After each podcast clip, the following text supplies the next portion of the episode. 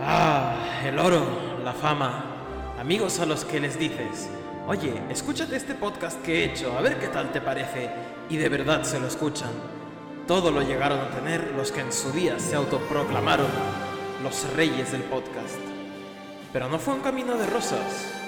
Esta es la historia de cómo Jesús, un grumete que está leyendo One Piece por primera vez, navega junto a Dan, habido lector de la serie, en busca de llegar a entender esta colosal obra y de echarse unas risas por el camino. Esto es Dos Piezas.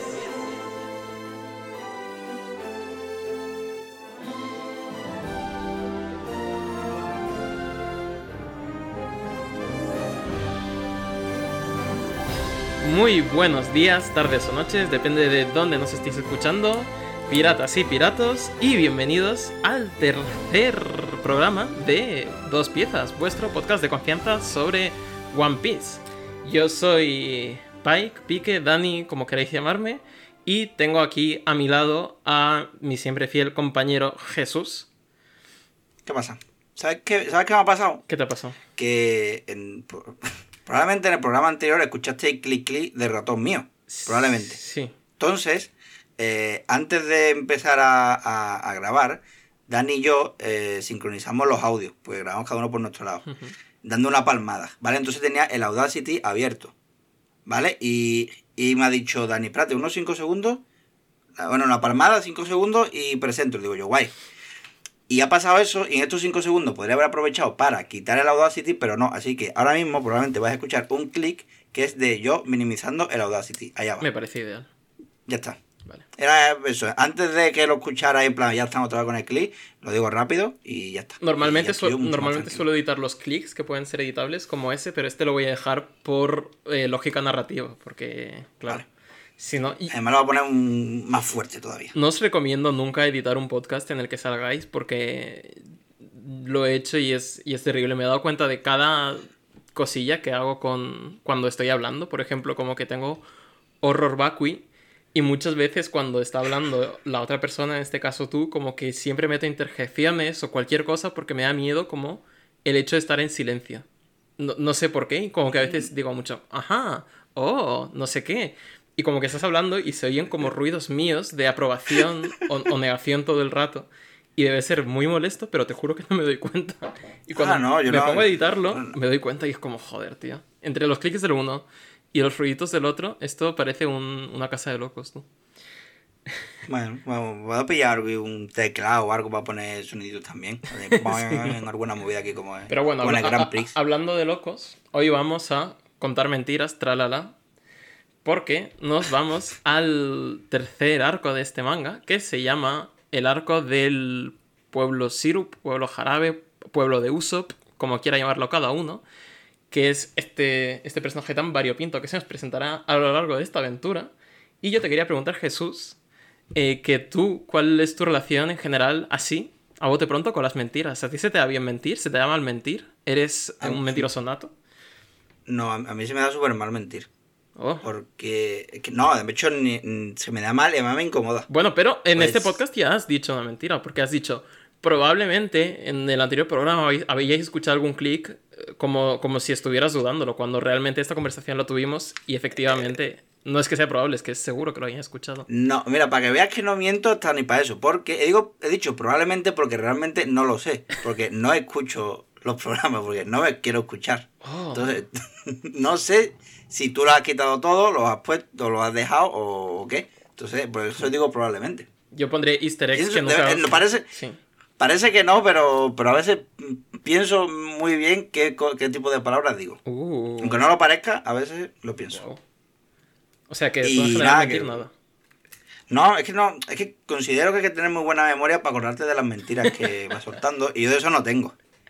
Y, y es eso, que, no, que, que es algo que no, que no me gusta hacer. Pues es que lo paso mal. Me siento como sucio. Es feo, sí. Que, no- que, que, que soy, que soy incapaz de disimularlo.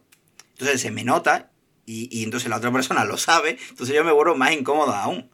Entonces decido que no lo hago y digo, mira, voy a intentar ser sincero, digo la verdad y ya está. Y digo la verdad también un poco, eh, eh, no maquillándola, pero sí, porque hay formas y formas de decir la verdad, porque se dice mucho la verdad duele, pero mm, puedes decir la verdad de, de una manera que no duela. Si hay muchas palabras en el castellano, como para tener que estar usando siempre las más bordes. Que eso es algo que me da un poquito de rabia. Sí, no, O sea, está soy, en el otro soy- soy extremo, sincero, no, o sea, no soy, no soy borde, soy sincero y es como, tío. Ah, ah, es- Eso, eso- qué rabia me da esa gente, porque es que, es mentira. O sea, porque todos conocemos a alguien así. O sea, que es muy sincero, yo es que digo lo que pienso, no es que una polla. Tú lo que eres es un, es un borde, porque tienes, usas esa excusa. Sí. O sea, Porque si dijeras todo lo que piensas, estoy seguro de que dirías cosas buenas, pero no lo haces.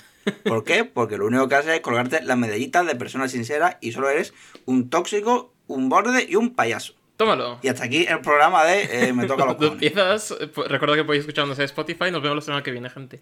No, y, y en verdad, también soy muy malo mintiendo, soy malísimo realmente, pero hasta en los juegos de cartas que hay que mentir y cosas así, lo paso fatal. A mí me pones a jugar a la Among Us o algo de esto, difícilmente no voy a tener una taquicardia durante esa sesión de juego si me toca ser el malo, pero es que de verdad, yo la mayor, la peor experiencia que tuve con eso, con el hecho de ocultar la verdad más bien, fue en primaria, cuando creo que fue un día que no traje los deberes a clase y eh, mi tutor, que era un señor así muy, muy, muy recio, muy de, de la vieja escuela, por no decir palabras más fuertes, eh, como que me puso una nota a mí y un amigo mío, ¿no? Estábamos yo y mi mejor amigo sentados al lado y ninguno trajimos los deberes, nos puso una nota en la agenda. Y a mí me daba mucha vergüenza el hecho de no haber hecho los deberes porque yo supuestamente había estado en mi casa toda la tarde anterior haciendo deberes en mi cuarto, cuando en realidad estuve mirando al techo. Y no le enseñé esa nota a mi madre. Y al día siguiente, que traje la agenda con la nota sin firmar, el profesor me dijo, trae la agenda, y vio que tenía la nota sin firmar, y me dijo, ah, pues te pongo otra. Y cada día que traía la nota sin firmar, dejaba esa y añadía una más ese día. Y empezó ese bucle terrible en el que conforme pasan más días es peor. Y como que me daba más corte de enseñarle la agenda a mi madre cada día que pasaba. Porque claro, el primer día pues podía haberlo hecho, pero el segundo ya era uf, muy tarde y el tercero era más Pero- tarde aún que el segundo para hacerlo, porque como que cada día era más... ¿Sabes? Y no había teléfonos o algo para que ese profesor dijera, oye. es que era muy, muy de la antigua escuela, ya te lo dije. Es como que, no sé, supongo que quería darme una lección de vida o algo así. Pero el, el caso es que a los tres meses o así mi madre vio la agenda y vio como que había dos bolis de tinta enteros gastados en escribirme notas a casa. Estuve castigado el resto del año, pero fue el día más terrorífico y a la vez el más eh, liviano de mi vida, porque me vi eh, liberado de esa carga. Así que me sentí bastante bien por ello, la verdad. Sí, la verdad es que. Pero, una. Macedonia de emociones. Sí, la verdad que sí. Yo es que realmente, no sé, yo qué cosas malas de chico. Sí, mintiendo. Es que, fíjate, mira, estoy acordando de que vez. eh, creo, que tenía- creo que era. seis- sí, tenía seis años. Además, me acuerdo de seis años porque tiene que ver con eso. Que es. Tenía un boli y pinté en la colcha de mi cama una cosa. Y dije yo. "Pff, mm, No se va a dar nadie cuenta.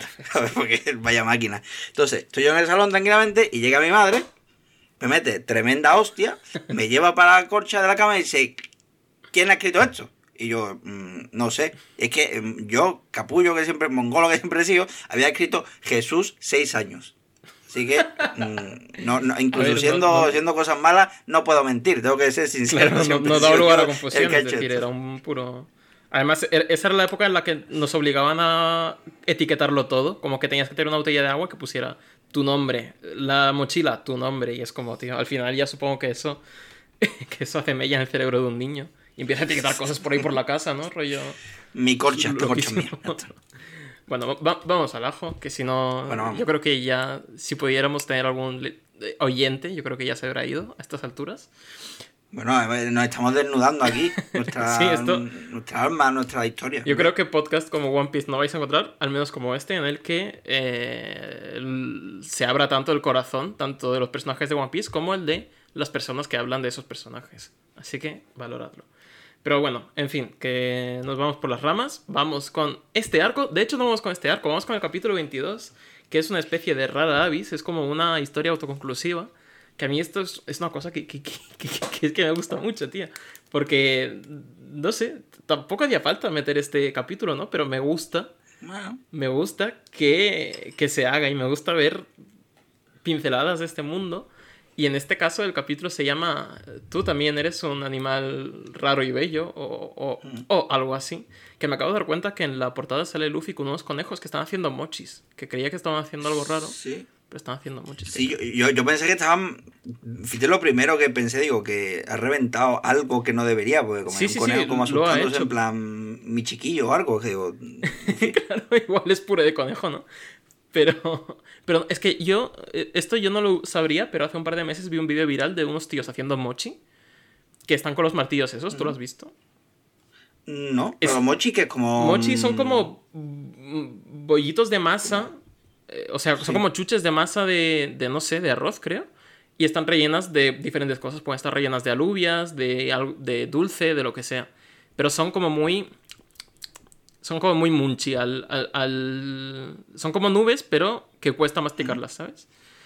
Y Vale. eso no, se... sí, aquí hay uno que le está costando. Claro, y eso se hace con la masa, que se hace una masa gorda, un, como un flaver gordo, y empiezan a darle con mazas, no sé si para pelmazarlo o algo, y esas mazas luego las convierten en estas masillas pequeñitas, que son lo que está abajo a la derecha, pero que yo vi un vídeo, y ya te lo pasaré, que son dos tíos japoneses, como que parecen del periodo Edo, con dos mazas de estos, pero yendo a toda hostia, como que uno está amasando y va quitando la mano para que el otro dé con la, ma- con la maza, pero esto igual seis veces por segundo. Va quitando la mano y conforme quita la mano, le da un mazazo y luego vuelve a meter la mano el otro. Y estoy seguro de que eso, antes de hacerlo bien, se llevaría una de mazazos el tío. Bastante curioso, pero De bueno. hecho, ninguna de esas manos son suyas, son. Tuvieron que cambiarla porque la tenía reventadita. Bueno, el caso, que tenemos a, nuestro, a nuestra tripulación de tres que se está dirigiendo un poco a alta mar.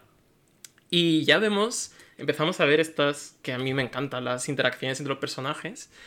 Que en muy poquitas páginas vemos a Nami que le arregla el sombrero a Luffy, le dice, bueno, pero no, no lo toquetes mucho, que, que acabo de coserlo y está, y está delicado. Y Luffy empieza, por supuesto, a manosearlo y a darle con el dedo. y se lo carga otra vez. Bueno, Cargado. que me molan mucho las... Luego hay como dos páginas en las que vemos en tres viñetas con un montón de interacciones distintas entre los tres personajes, como que cada uno está haciendo lo que su personaje haría en ese momento, como que Zoro se acaba de despertar de la siesta y solo quiere saque, mientras Nami es como que la está lo está organizando todo y Luffy está por el otro lado como un niño chico, eh, como una isla. Y me molan mucho estas interacciones porque... Sí, dime. Así que aquí que Na- Nami es como un poco como la madre del grupo ahora mismo, ¿no? Es eh, un poco tópico, ¿no? De que, este- que el personaje femenino sea como la mamá de los personajes masculinos, pero bueno, es- eh, tampoco me voy a- mm, vamos a hacer aquí revisionismo, pero, No, pero como sí. que es un tópico ya que está ahí. Bueno, tiene de los 90 esto, que, que, que la vamos a hacer, tampoco vamos a, Sí, es un- a cambiarlo. Es un poco tópico, pero también esto siempre ha... Es decir, creo que Zoro y Nami son un poco... eh, no sé, yo creo que hablaremos de esto más adelante, pero es que yo creo que un poco si Luffy es una bola de bolos que avanza eh, sin rumbo hacia, hacia el strike, creo que Zoro y Nami son un poco sus bordecitos de los bolos, ¿sabes? Estos que se ponen los niños para que Ah, no se salga la bola de rumbo. sí, sí, sí, ¿verdad? Entonces yo creo que hacen un poco roles distintos y ahora Nami también es un poco la que tiene que hacerlo todo porque es que solo están estos dos que suman una neurona cada uno, que Zoro si fuera un personaje de rol tendría mucha sabiduría y poca inteligencia. Entonces Nami como que como que está obligada a ser un poco la, la manitas, pero a compensarlo. a compensarlo. Pero en esta saga conoceremos a otro personaje que también, que también tiene sus recursos chulos, así que ya iremos a ello. En fin, que llegan a una isla desierta y eh, Zoro se queda durmiendo, Nami y Luffy se van a explorar y se encuentra con una serie de animales súper extraños, un perro, gallo, una gallina, no, un conejo serpiente, un, nada, cosas rarísimas. Sí, como. Hay una Macedonia de genes ahí, curiosa. Sí, ¿eh? es- la isla tan chica. un poco aquí mucho hijo de primo, ¿eh? sí, es un poco... Yo, yo he llamado esto la, la isla de los Austrias. Hostia. Y Así. además me hace mucha gracia que ni te lo expliquen, rollo, que esto simplemente haya sucedido. Hmm. Ya, y, y si- y si tu teoría es cierta, pues el león y el cerdo aún sería la pareja más eh, posible, ¿no? Pero lo, del, lo de la serpiente y el conejo no lo veo yo mucho. Había ahí algo raro. Bueno, en fin, que ven una voz que es una especie de espíritu del bosque que procede a atacar a Luffy con un balazo. Luffy, por supuesto, sabemos que no le afectan las balas. Pero el caso es que vemos que es una especie de arbusto que está dentro de un barril que además tiene patas. y empieza a huir de ellos. Hasta que eh, ya no puede huir más y vemos que es un hippie greñudo que vive dentro de un barril. que, que es un concepto de Mm, personaje. Sí, sí. Sí, sí. No- Ese de. del Dark Soul o alguna de estas, ¿eh? Sí, es una historieta ¿A qué de estas que. pf, del Dark Souls. No, no sé mucho del Dark Souls, pero. sí, no, ahora creo que, que- algunos, creo que, bueno, no, creo que había como unos cofres que si los abrías te, te, te, un te comían. mímico. Sí, entonces me ha, me ha recordado un poco a, a eso. Es un poco un mímico, pero. Pero más. Bueno. Diferente, por así decirlo. Y es un tío que se llama Gaimon o Gaimon. Que eh, nos cuenta que lleva 20 años encerrado dentro de un cofre. Que no puede salir, que él era un pirata y vinieron aquí a la isla. Y buscando un tesoro, ¿no? Tenían un mapa eh, en el que les ponía, el tesoro está en este sitio. Y como buenos piratas, pues dijeron, tenemos que ir. ¿Qué es lo que pasa? Que este tío subió una... O sea, no encontraron el tesoro, el tío subió una colina para ver si el tesoro estaba ahí, en el último resquicio de la isla que no habían explorado. Y efectivamente, se encuentra un montón de cofres y el tío súper contento, me ha tocado la lotería, chicos, mirad aquí que esto es la hostia. Con Familia hoy se cena. familia Vicecena, contadme la suerte de que el tío se eh, tropieza, se resbala, bueno, se cae, se cae un resquicio de roca y acaba inconsciente dentro del cofre con la mala fortuna de que le han abandonado sus compañeros y está en esa isla, pues por su cuenta y dentro de un cofre. Y tiene que básicamente quedarse ahí porque no puede salir y dice, pues bueno, al menos voy a cuidar este tesoro y cualquier persona que se acerque, ¡pam! Espíritu del bosque. Además que la cara que tiene, cuando en el flashback este que te lo cuenta, tú le ves la cara y que está descontextualizada un poco. Es como, le falta algo. Ve- si tuviese la cara más fina, ya tú, que no, pero con esa cara, sí que le falta meterse en un cofre. Pues es que Claro, es, es lo que le pega. Es como ese- su complemento. Esa cabeza. Que, que además el tío es un mentiroso, porque antes dice, llevo 20 años aquí, me ha crecido el unicejo. No, cabrón, tu unicejo ya lo llevas de casa. que aquí no nos engañas. Puedes engañar a Luffy que no, que no puede ver el flashback, pero a nosotros no. Y, y bueno, antes de esto, de, nos, esta es un poco su backstory, pero antes de esto, se nos habla un poco de que Luffy y Nami están buscando el Grand Line, ¿no? Están dirigiéndose al Grand Line y sacan el mapa y el tío como que como que se vamos se sorprende un montón de que vayan a por el One Piece de que esto es peligrosísimo el cementerio de piratas que lo llaman y esto no lo recordaba pero en este capítulo aprovecha también Oda para meternos un poco de world building de este dulce dulce que nos gusta tanto. Que es básicamente que Nami nos explica que hay una cosa que se llama Red Line y que el mundo básicamente son dos océanos con un continente que es como un, un rosco que lo cruza y la línea perpendicular al rosco se llama Grand Line, ¿no? Entonces tenemos como una un continente y luego eh, pues atravesando ese continente está el Grand Line que es como la ruta más peligrosa la que ha cruzado Gold Roger para ser el rey de los piratas, etc.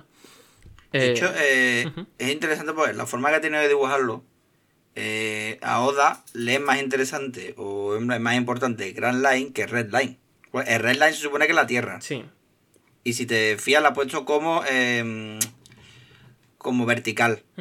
Y sin embargo, Grand Line la ha puesto horizontal, que es correcto. como que dices tú, quiero que te centres más en el Grand Line que en el Red Line, que el Red Line es lo importante. En este mundo, eso Sí. mucho más importante que, que la Tierra. Sí, la Tierra, refiriéndose a Tierra a, a- a que no es mar, digo, no tierra. Claro, que, tierra. que además, a ver, yo entiendo que en este mundo se use mucho el viaje por mar, porque coño, si el continente luce así y tienes que irte al otro lado, joder, se pegarán sus buenos viajecillos por ahí. Pero bueno, Mm. que el caso es que ya nos explicarán más cómo funciona esto. Y Oda es un puto loco que ha hecho su mundo a medida para esta aventura. Es decir, cuando nos expliquen más la geografía de esto, que, que ya, ya entraremos, pero, pero es, una, es una locura que en- creo que en ningún otro manga funcionaría. Pero aquí, pues mira, se deja pasar porque es, es una locura. En fin, que se nos revela esto, eh, ya nos empiezan a, a meter este rollito de los horrores del Grand Line. Y bueno, se hacen amigos un poco del Gaimon este. A lo que eh, Luffy dice, bueno, voy a ver si es verdad. Bueno, Gaimon le pide, mira a ver si es que están los cofres ahí aún, a ver cómo están, si se han oxidado un poquillo, cómo va esto. Luffy sube con sus poderes de goma y dice, efectivamente, están aquí los cofres. Gaimon se alegra un montón, le dice, venga, bájamelos. Después de estos 20 años puedo recoger lo sembrado, lo que he llevado esperando tanto tiempo. Y Luffy le dice, no quiero, no me apetece. Como burlándose de él un poco, ¿no?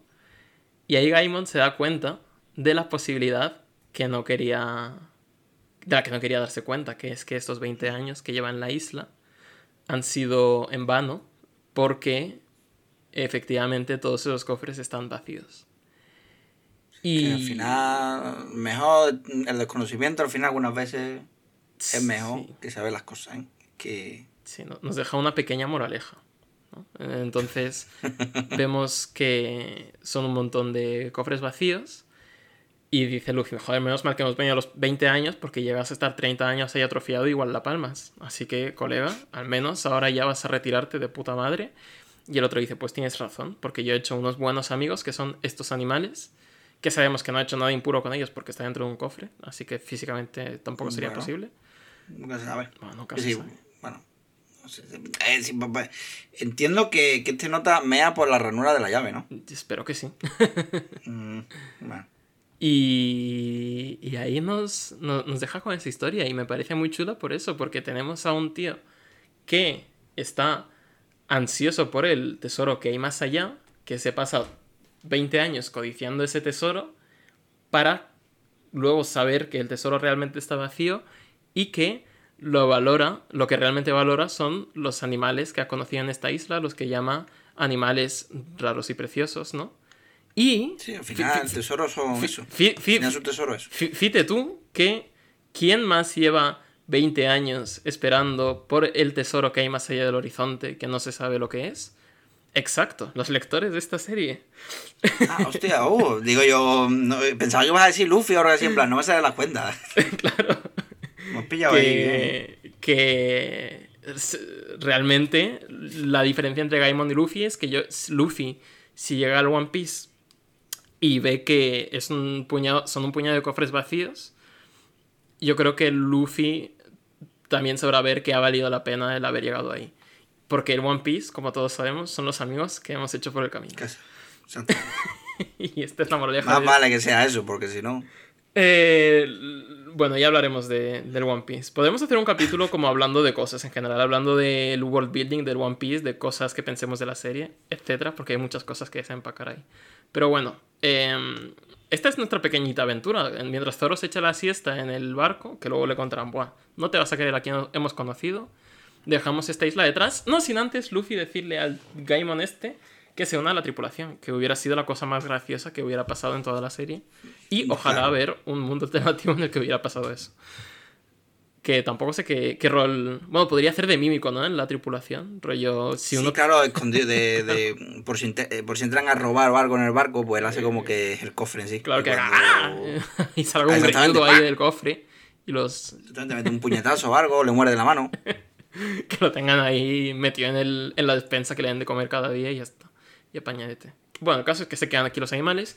Y vamos a la chicha de este capítulo, que es, que es el arco del de, pueblo Sirup, la aldea de Usopp, por así decirlo. Que ¿Quién es Usopp? Es este tío que vive en el pueblo, bueno, en la isla a la que se dirigen a continuación, que es un zagal al que le gusta mucho la tontería, porque a nosotros se nos muestra este pueblo, se nos hace como una panorámica de este pueblo, tiene pinta de ser el sitio más aburrido del East Blue. Hay cuatro casitas, una mansión, un par de pajaretes. Nada, nada que ver por aquí. Eh, pero tenemos a este chaval que tiene un diseño de lo más curioso, porque se llama Usopp, que, bueno, uso en japonés significa mentira, y también está esto que dijiste de que Esopo era el que escribió... Sí, que bueno, que, que, lo que hace, lo que hace al principio, que lo de que vienen los piratas y al final no, es un poco como lo de la fábula de Pedro y el lobo. Correcto. Que viene el lobo, que viene el lobo, y al final nada. Y es Usopp y eh, su nombre recuerda un poco a Esopo, que es eh, Esopo es el que se le atribuye la fábula de Pedro y el lobo. Ajá. Y, o sea que no se puede ser una referencia o no, o Ahora, la referencia directa buena es la de, no solo que ha dicho que tú, que significa mentira, ¿no? Sí, uso, o sea, sin la P significa mentira. Y después la nariz de Pinocho. esa, es la más clara de todas, la más directa. la menos útil. Que mi, mi mayor detrimento para, estas, para este arco es que eh, luego lo rediseña un poco eh, a Usopp, eh, Oda, tampoco de forma súper eh, súper tajante, pero eh, creo que este es el arco en el que más feo dibuja a Usopp. En el siguiente, o, o en, dentro de dos arcos, creo que ya es un poco más guapo el chaval. Pero aquí, pues, no está, en mi opinión, no está del todo agraciado. Se peina un poco, a lo mejor se pela, ¿no? No, no, el peinado es igual, pero es, es la nariz, que creo que ahora está más puntiaguda y luego se le pone más redondita. Ah, mejor- ¿deja de mentir? No. Durante... No, nunca deja de mentir, creo que si siempre está con su... con su... No, pe- pe- con pero- sus pe- mentirijillas. Pero no, no, es, no es que sea una cosa de la, la trama súper importante. Yo creo que ya en el siguiente, o incluso dentro de este arco, ya como que oscila un poco entre de estilos de dibujar su nariz. Y yo creo que, no sé si en el Barat, tío, en Arlon Park, o incluso un poco más adelante, ya se queda con el estilo más redondeado. Porque aquí, a ver, aquí se nos introduce con la nariz más corta y de punta. Y luego creo que es más larga y redondeada. Bueno, en fin. Ah, vale. Es que digo yo, pensaba que era en plan como evolución del personaje. ¿sabes? ¿te imaginas? En- típico en- guiñito de Oda. Plan, deja de mentir y le voy cada vez menos nariz le voy poniendo. No, no, le- o sea, la, la- la longitud es igual o incluso mayor. No sabría decirte, pero bueno. Oh. El caso, que este tío empieza a, a decir lo de los piratas por el pueblo y los pueblerinos como, jajaja, qué afable chaval. Que tampoco se lo toma muy en serio, ¿no? El tío, el tío está ahí y después de que le persigan los pueblerinos, pues dice, bueno, ya he hecho mi buena acción del día. ¿No? O sea, es que me parece un, un personajazo increíble. Y luego le, luego le vemos eh, con...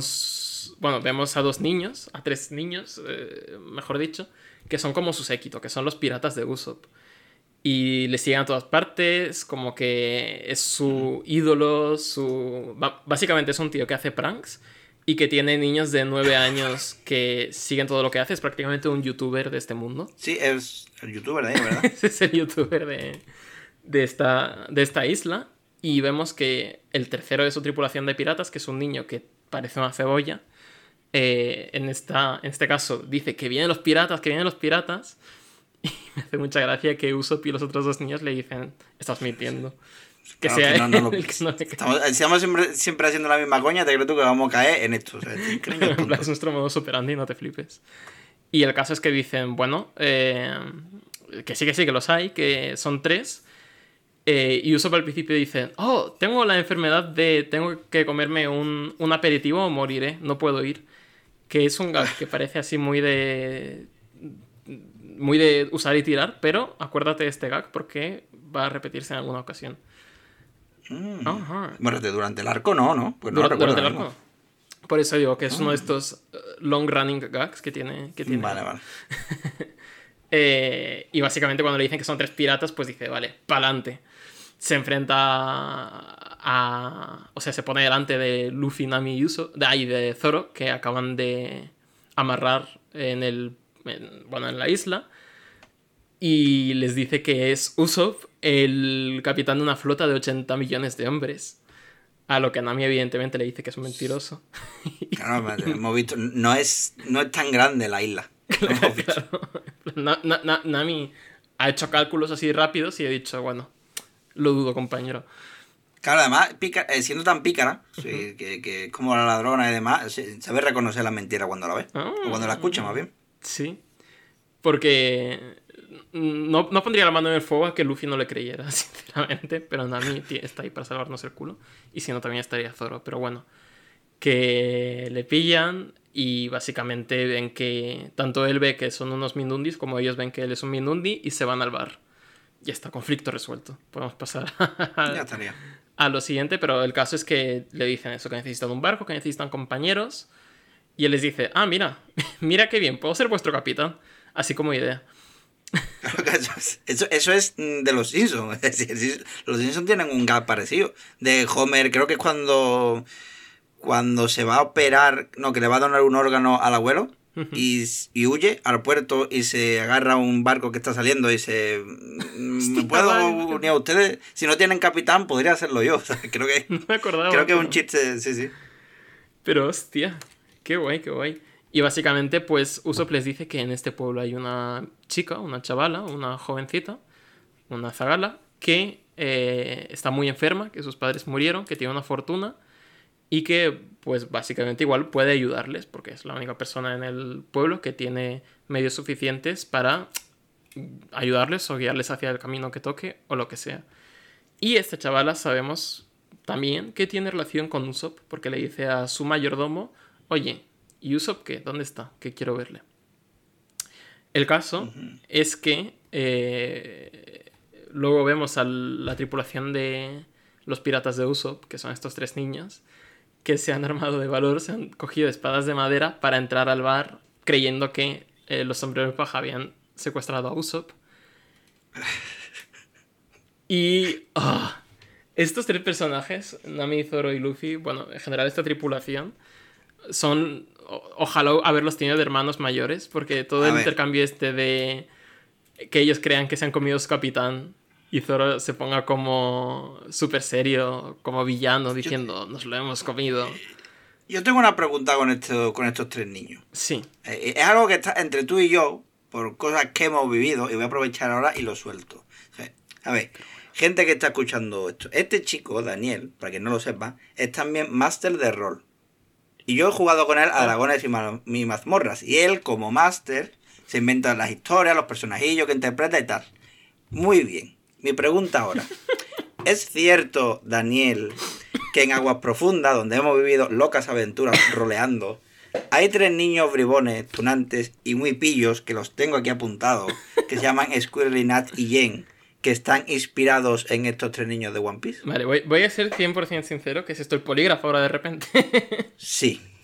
Vale, voy a ser 100% sincero. Estos, nosotros estamos basando nuestra aventura de rol en un módulo que se llama ah, eh, Dragon Heist, el, el golpe del dragón, aguas profundas. Y ese módulo te ofrece una serie de personajes no jugables, NPCs. Entre ellos, tres niños huérfanos de la ciudad que van por ahí haciendo fechorías. Ahora bien, ¿es posible que les haya metido algo de la personalidad del je ne sais quoi de estos tres chavales? Es posible. Fua, tremenda tirada de perspicacia que he sacado aquí, ¿eh? Pero los personajes son canon, lo que pasa es que yo tengo mis referentes, coño. Si veo a tres niños, pues me pongo a pensar en grupos de tres. De hecho, ahora estoy jugando, bueno, jugué una partida de rol el otro día, que el otro día hace dos meses, pero bueno, eh, que igual se empieza una campaña, que mi personaje está también un poco plagiado de Usopp. Pero eso no tienen por qué saberlo mis cojugadores, a no ser que escuchen este podcast, que no creo que lo hagan, y si lo hacen, saludos para vosotros. Pero bueno, eh, el caso. One Piece me parece una pasada porque creo que es la partida de rol perfecta y no voy a desarrollarlo ahora porque llevamos mal de tiempo, pero lo desarrollaré más adelante. Eh, bueno, el caso, tienen este, estos intercambios, se piensan que Nami es una bruja, me flipa, les quiero mucho a todos. Y mm, la tripulación de los hombres de paja les dice que Usopp se ha ido a la casa de la tía esta, que, que bueno, a hablar con ella. Y corte a la casa de la tía esta, que es una mansión de la hostia, en la que se nos presenta a su mayordomo, que se llama creo que Clajador. Que, bueno, en, Curajador, ¿no? Claro, en, mi pueblo, Curajador. Pero, pero, pero en, en, inglés barra español yo creo que me suena que es Clajador. Y... Ah, yo, yo, tengo puesto como Curajador, en verdad. Yo, yo, yo, tal cual lo voy a leer. Ah, pero me parece bien. El caso, que no me gusta el diseño de este tío. Vale, muchas veces me río de los diseños de los personajes porque me parecen tan estrambóticos que me flipan. Este tío me da... Mm, no, no hay un algo en él que me da rabia solo de verlo. No sé si es porque su traje de mayordomo tiene dos cacas. Que, literalmente, mierda. lo dice Oda. ¿Sí? ¿Lo dice?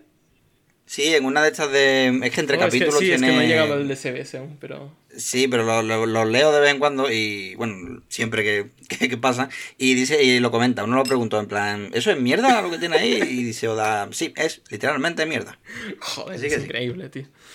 Entre eso y los zapatos que me lleva, que, que yo no sé qué, qué, no fijado en eso. qué sentido del estilo tiene este señor, pero me da, hay, hay, algo que despierta una furia asesina en mí de su diseño. Y a, a, día de hoy no sé decir el qué, pero bueno, además es un gafas.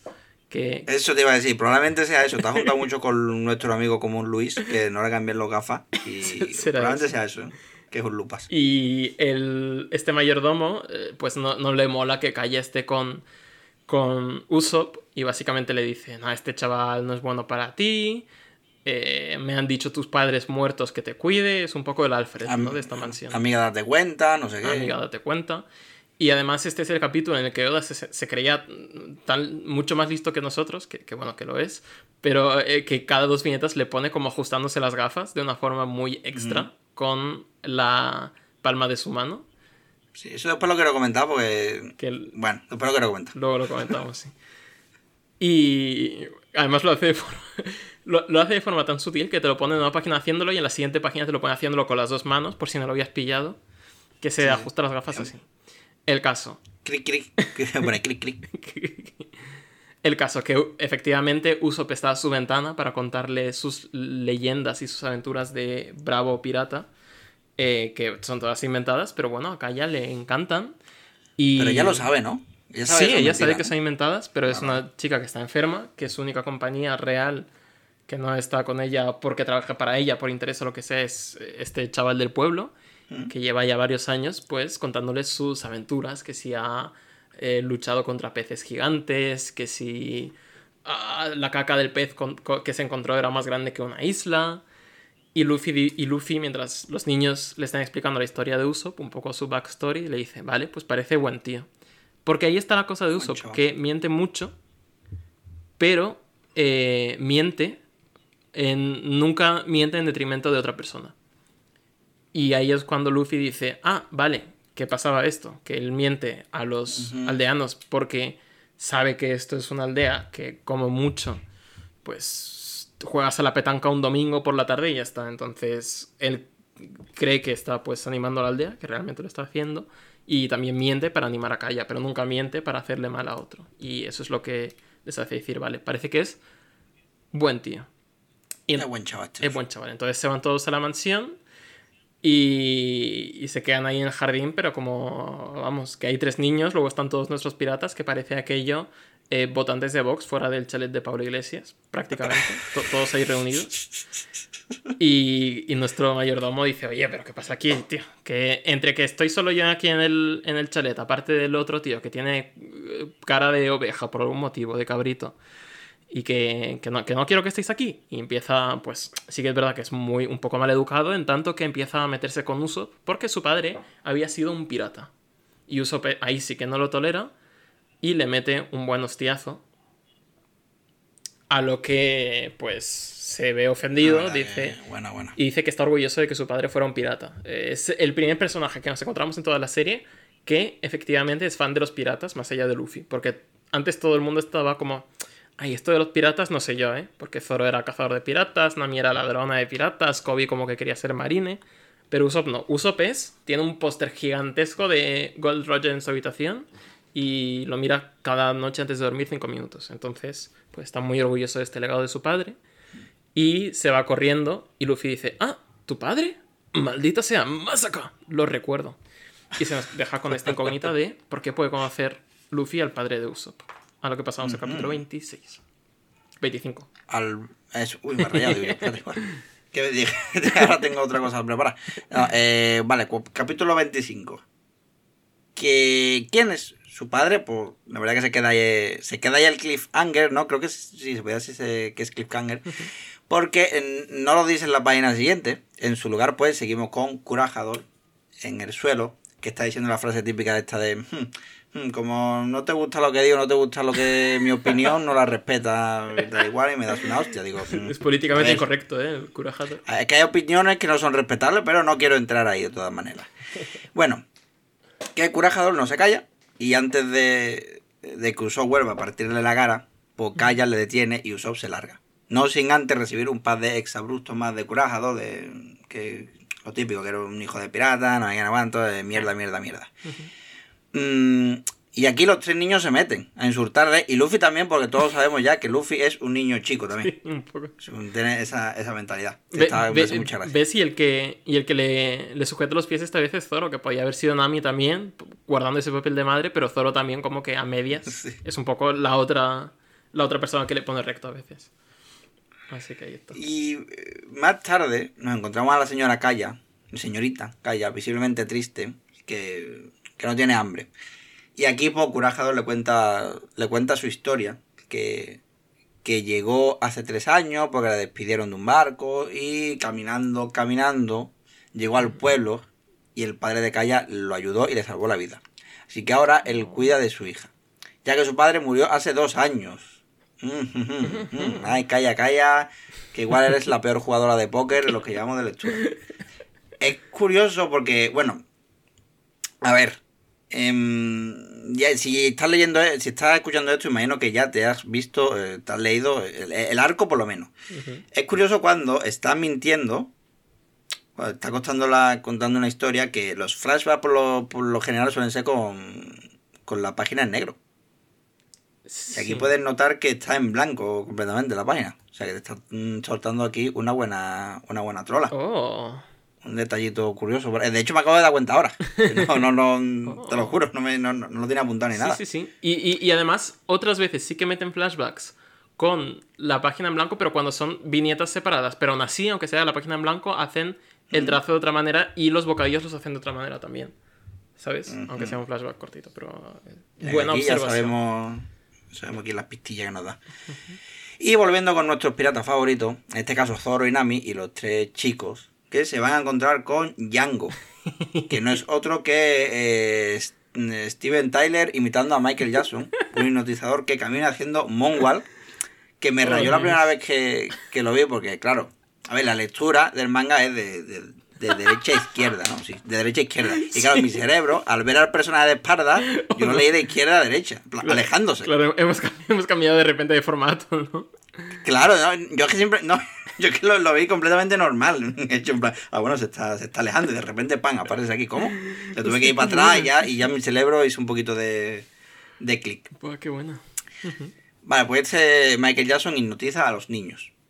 A, a ver, hay chistes sobrevolando el ambiente. Eh, Claro. A ver, Eh, esto de todos no. modos fue escrito en 1998, que yo no sé cómo estaba la situación Michael Jackson en ese momento. Sí, lo, lo está, en el 93, creo. Uh, vale, vale. se, fue cuando se le acusó por primera vez eso de, de que le gustaban los chiquillos más de la cuenta. Y por lo tanto. mm, Es increíble, Oda, Y- tío. No, no se guarda ni O sea, que yo creo que, que esto está hecho un poquito a mala baba.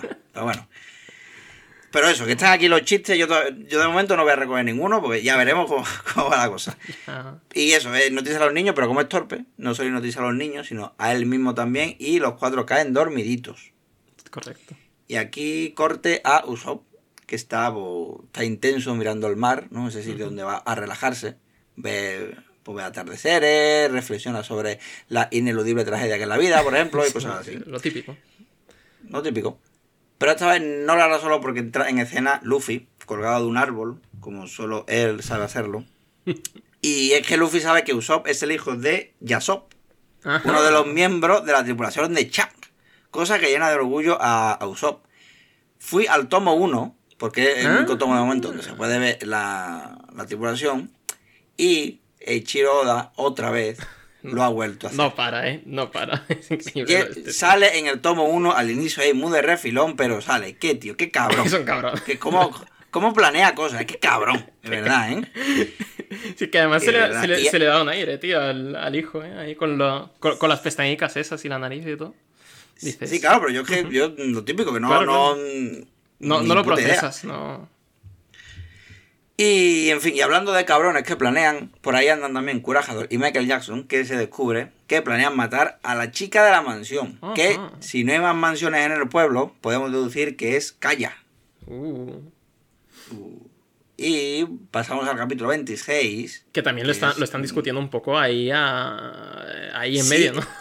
En medio de... Sí, sí, pero, pero, pero con, con exposición pura y dura. Exacto. De, de, de charla, es como si tú y yo hablamos de, de, yo qué sé, de lo que estamos haciendo literalmente. En plan, nuestra primera conversación del día es, bueno, pues voy a hablar, voy a abrir el Audacity, si es verdad, porque yo lo grabo así, no es que esa. Claro, y, igual. y- y además dicen, vamos a empezar la operación, entre comillas, asesinar a la señorita. Que es como, coño, ya que te molestas en darle un nombre a la operación, llámalo operación. Claro, como la policía, que la policía ¿no? le pone- Operación. no Claro, la, la policía le pone nombre guay dependiendo de como la operación Pokémon, que eso existe, que es porque había muchas, había, tenían que capturar a muchos. Entonces se llama, Sí, sí, se llama sí. operación Pokémon, por eso eso existe. Eh, si buscáis por internet eh, está la explicación de toda la, de las operaciones de la policía y los nombres que le ponen y todos tienen una razón de ser. Joder. Pero bueno, que, eh, que resulta que Curajador es o era el capitán Kuro, pirata famoso, que invadió muchas ciudades.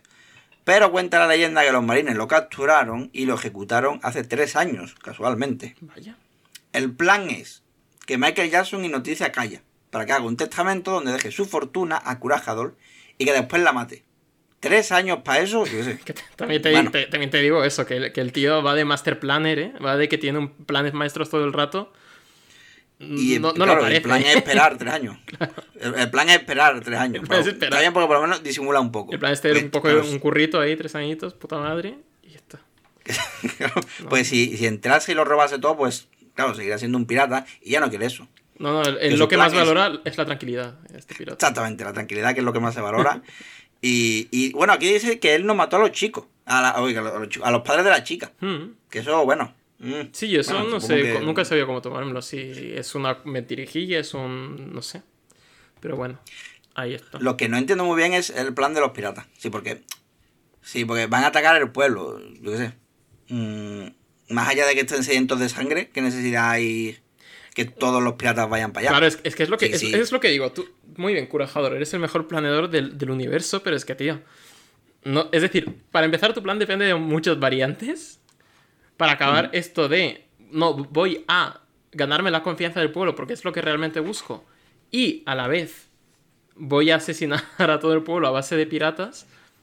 No sé, colega. Es decir, o te ganas su confianza o los matas. Tampoco. eh, tampoco hay que son dos Claro, más dos veo, aquí. lo- yo lo veo lagunas ahí, pero bueno. Eh, Us- a ver, Usopp y Luffy pues se enteran y durante mm, se enteran de todo y esperan eh, esperando que, lo- que los malos no se den cuenta y que están con la oreja puesta, ¿no? Y pues no, Luffy, que va siempre con la chorra al aire, grita que ni mijita, que aquí nadie va a matar a nadie por mis cojones que no. Además, gritándolo como, Claro. como le gusta a él y llamar siempre la atención. Es- esta historia en cualquier, con cualquier otro protagonista habría, habría ido de forma muy distinta. Sería como la típica así de intriga y demás. Y, y Luffy de repente ha borrado toda la intriga de un de golpe y porrazo. Pero, pero joder, es increíble este chico. Pero, pero bueno, que- tenemos otro momento también de Luffy no se entera de nada y Usopp le tiene que contar la historia, que es algo que ya pasó en, en el anterior arco, que aquí lo vuelvo a repetir, que es como, igual esta no hacía falta. Pero bueno, yo supongo que había que rellenar una página más para hacer las 20, así que no, no le culpo. eso es lo que te. Pero, Exactamente, sí que ve. Finauda también es un currito, tendrá que Sí, hacer sí, las claro. cosas. pero no lo vuelve a hacer mucho más, es decir, por eso me, Como que también va puliendo su narrativa a lo largo de los arcos. Y. Claro, hombre, y manías que tenía, pues se las va quitando y demás, así que mola ver eso también. Eso te va a decir, eso, tú, te darás, tú te darás cuenta de eso más que. Bueno, más que yo no te darás cuenta de eso, porque yo la primera vez que lo leo. Pero estaría guay que si, si te das cuenta de alguna cosa así guay, chula, mm, no dudes en señalarlo, que a mí esa cosa me gusta. Va, perfecto. Y Michael Jackson hipnotiza a Luffy y cae de cabeza mm, desde bastante altura. Muere y aquí acaba One Piece. no, no, qué tonterías está. Eh, a no lo mata. Porque, a ver, es verdad que, que vaya, que vaya al pueblo a decir que vienen los piratas, pff, sí, que- da igual, na- nadie lo va a creer. Que- Es que es otro día más en la vida de Usopp, así que da igual. Y aquí, pues, los tres chiquillos, que Zoro y Nami, ven al bueno de, de Usopp corriendo y viene de la gocha. Dicen los niños, mmm, qué raro, vamos a investigar. Y van al tomo 4 a investigar. Eh, y voy a cerrar aquí esto, porque lo tengo que ver, lo tengo aquí abierto. Oh, wow. Perfecto. Así que vamos al tomo 4. Mm, mm, mm. Tendré que musiquilla mientras Te, te, te, las abro el. PDF y tal. Aquí- Vale, ya estamos. Gajes del oficio, que se dice. Y como dato, mañana, hace tres años, que Curajador llegó a la mansión y Kaya ha decidido regalarle unas gafas especiales como gra- de agradecimiento de haberla cuidado. Unas gafas Madre especiales, además, cuya mayor característica es que no se le caigan al muy idiota porque se le están todo el rato eh, cayéndose las Claro. gafas. Y, y Pues eso, cómprale, comprarle como unas cosas de goma que se ponen en las patillas, que me lo compré yo el otro día. Hostia, sí. como iba a ir a. Sí, iba a ir una- a un- al Parque Warner en Madrid. a- yo, soy, yo soy de Sevilla, pero fui unos días a Madrid a- y fui al Parque Warner y digo yo, me voy a montar en una montaña rusa de la hostia. Que al final me monté nada más que en una, que es la de, es la de Superman, que es. mm, mm, acabé con las piernas temblando. Pues yo no suelo montarme en esa cosa, pero. Eh, Yo ido a primo, Warner, que pero me molaría proba- porque- Probablemente escuche esto, mm, me hizo el lío y me acabé montando. Bueno, puesto todo en contexto, me compré una cosa que se ponía como unas cosas de goma que te las pones en la patilla y parece que no, pero agarran un montón, ¿eh? Ah, pero. Así que parece que. Pero no, no son estas No. que- no son estas de bibliotecario que te las puedes quitar y tienen las va, va, va. banderas. No sé cómo. No, no, sí, sé, sé la, las cuerdas que tú estás diciendo, sí sé que se. Me, la- me dijeron, mira, te puedes comprar esto, pero esto es una, una tontería porque no, no te sujetan. Esto Ya. simplemente es que, que te las tengas ahí colgadas. Pero no, son como, una, como unas bolitas de goma Hostia, que te las pones la patilla y, se te queda, y de verdad que parecía que no, pero se te quedan enganchadas. Qué movida, ¿no? Y- Joder, pues eso sí. para la gente que, que lleva. Porque eso me lo contaba el otro día también un colega que había ido al Portaventura y no tenía gafas. Y a él le molaba mucho las aventuras. Esta... Bueno, tenía gafas, pero claro, no se las ponía por las atracciones porque menudo jaleo. Y Claro. entonces a él le molaba mucho esta que sube, sube, sube, sube y luego baja súper rápido. Y, y él estaba ahí, claro, arriba del todo en la atracción y todos los del lado suya gritando. Y él como pues, como si estaba en el salón de su casa porque no veía nada. Entonces le daba un poco igual donde estuviera. Entonces dije, joder, me maneras- Claro. Y, y joder. Sí, yo, yo, de todas maneras, me, me- como no me fui a ver todo, me quité la gafa igualmente. las tenía guardadas ahí en el- Y, y total, para lo que vi, porque es que eh, yo, como soy un cagao, Ajá. eh, eh, yo mm, mucha, mm, la mayor parte del tiempo que estuve en la atracción de Superman, eh, estaba con los ojos cerrados. Sí, porque estaba acojonado, de verdad, que, es que yo, la, la subida ahí arriba, eh, clic, clic, clic, y miro para el lado y me encuentro todas las pedazos de huerta que va a dar eso. Digo, yo me cago en mis muertos, ¿qué hago yo aquí? porque he aceptado a montarme en esta cosa. Y estuve mucho rato con los ojos cerrados y cada vez que abría los ojos me arrepentía. Digo, no, no, no, no. Madre mía. En fin. Em, corte A, una página donde vemos que efectivamente nadie cree a Usopp. Mm. Eh, ya está. Otro corte a los chavales enterándose del plan malvado, del malo maligno de la historia. Consejo de Nami, por coger petate y largarse de allí. Pues. Luffy a lo suyo, que le preocupa que se vaya el carnicero antes de comprar carne. Mm, No voy a entrar a hacer el chiste sobre la actualidad política, porque de aquí a que subamos esto, ya nadie se va a acordar de esto. Así que. mm, Pero a, a Luffy le gustan los chuletones al punto, ¿no? Se podría decir. Exactamente. Donde le pongan un buen. chuletón que se quite todo lo demás. En fin. Otro corte. A Usopp llegando a la mansión. A ver, aquí hay muchos cortes y solo llevamos 12 páginas de este capítulo. sí, es Y muy. vamos aquí saltando de uno. A mí esto me deja un poco eh, exhausto y no me deja tiempo a colar ningún chiste porque cuando se me ocurre ya hemos pasado a la página siguiente y estamos en otro sitio. Sí, pero a mí me, Pero me verdad, mola porque como que muestra la... El que Usopp es un tío que parece que no, pero es de armas tomar y va Hmm. a ir a lo máximo que puede llegar y más para proteger a su peña. Y entonces es como esta desesperación de va por aquí, va por allá, nadie le hace caso por aquí, Hmm. Exacto. nadie le hace caso por allá, intenta el plan A, intenta el plan B, intenta el plan C. Y eso es lo que... Claro, exactamente. Y eso da, esto está guay porque es que le da como cierta eh, una, una sensación de urgencia, sobre todo este ritmo que, que pega muy bien con el contexto de la historia. O sea, un momento rápido que, que tiene que ir rápido porque tenemos que avisar a todo el mundo. O sea, tenemos poco tiempo, hay que preparar las cosas y tal. O sea, Sí, pero muy bien para el contexto, pega, para la historia, pero no para el contexto de la comedia, podríamos decir, ¿no? Eh, sí, pero bueno, de todas maneras aquí lo importante es la historia. Pero es que de todas maneras no hay momento para la risa, porque lo que se viene ahora Oh. a mí me pareció duro. O sea, y, y en verdad en el fondo sentí un poquito de pena por Uso.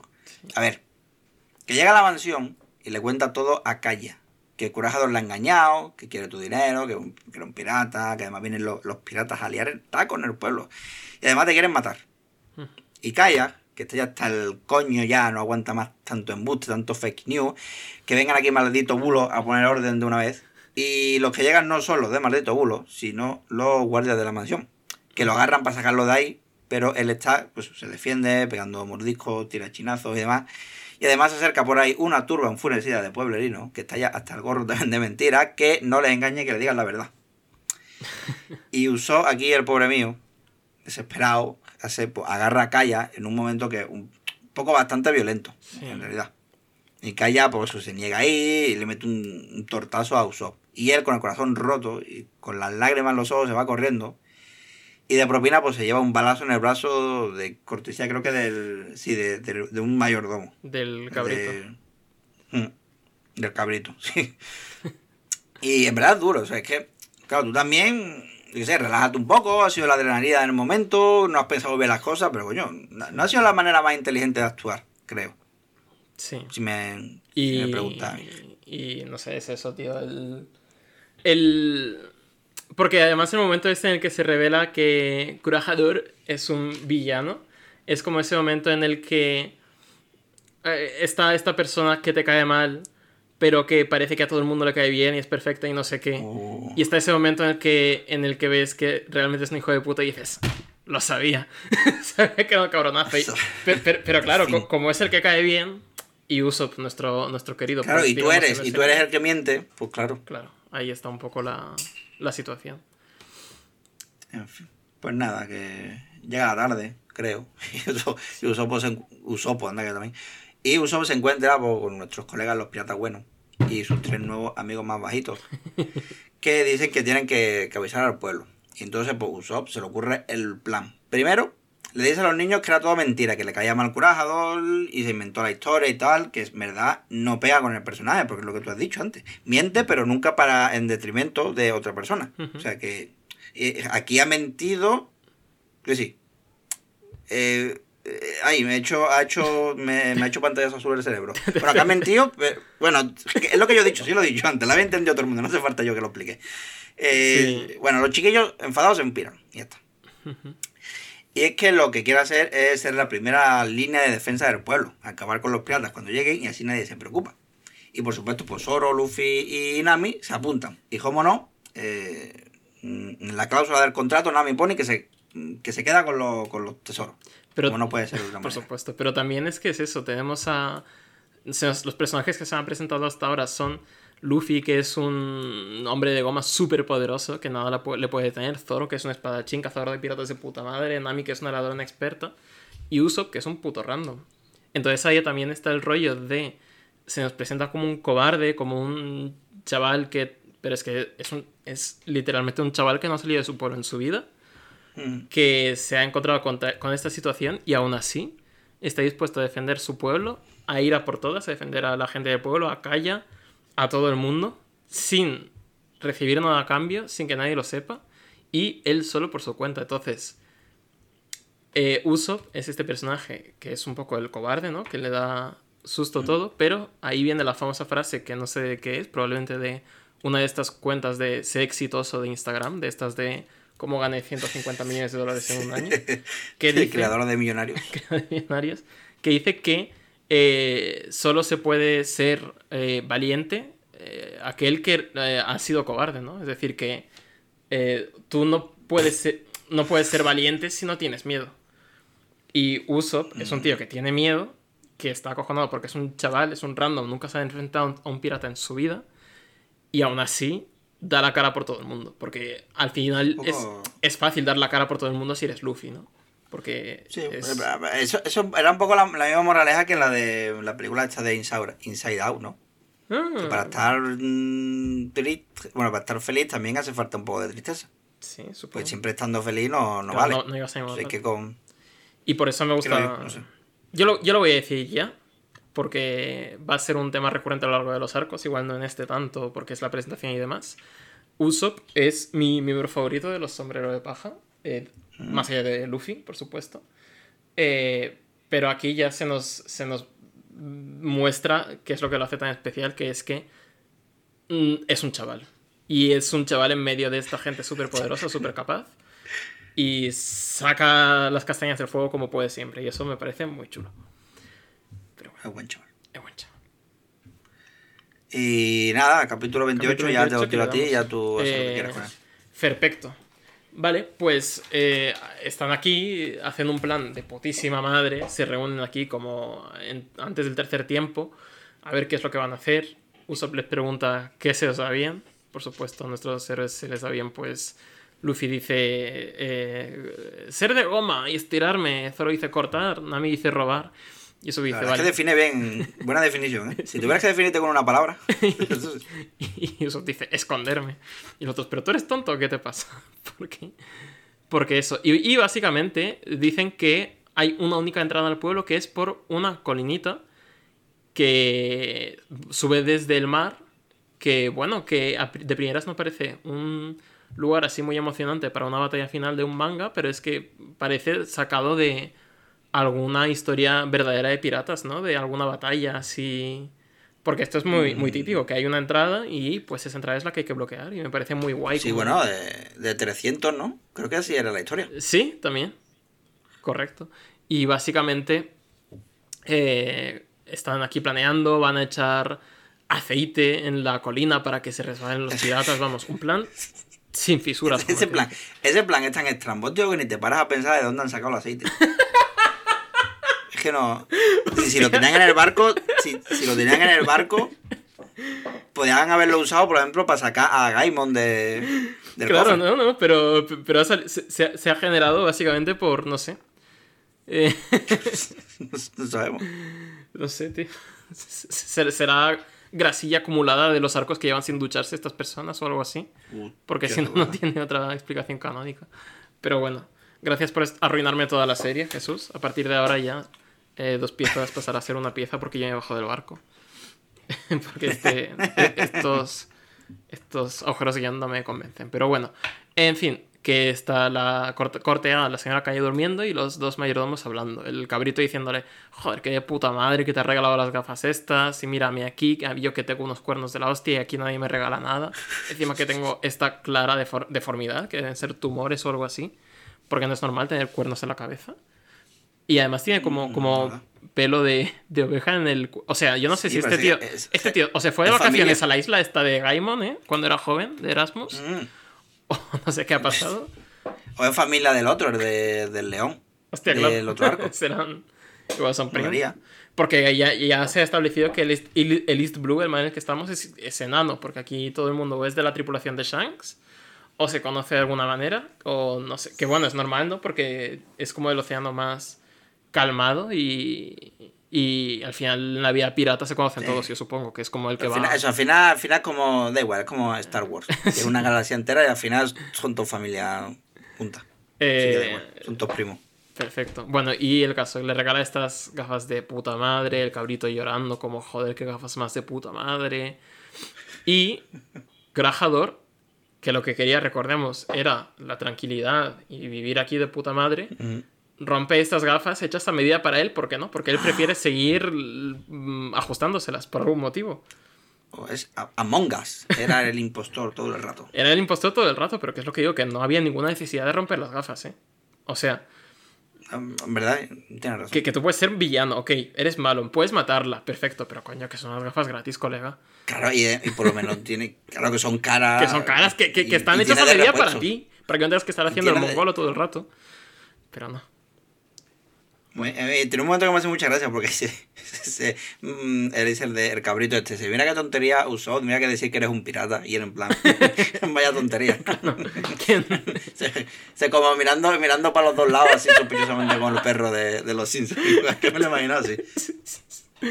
Sí, y básicamente tenemos esta escena en la que el cabrito está, eh, bueno, aterrorizado y vemos unas cuchillas y cómo yace en el suelo lleno de sangre esta persona.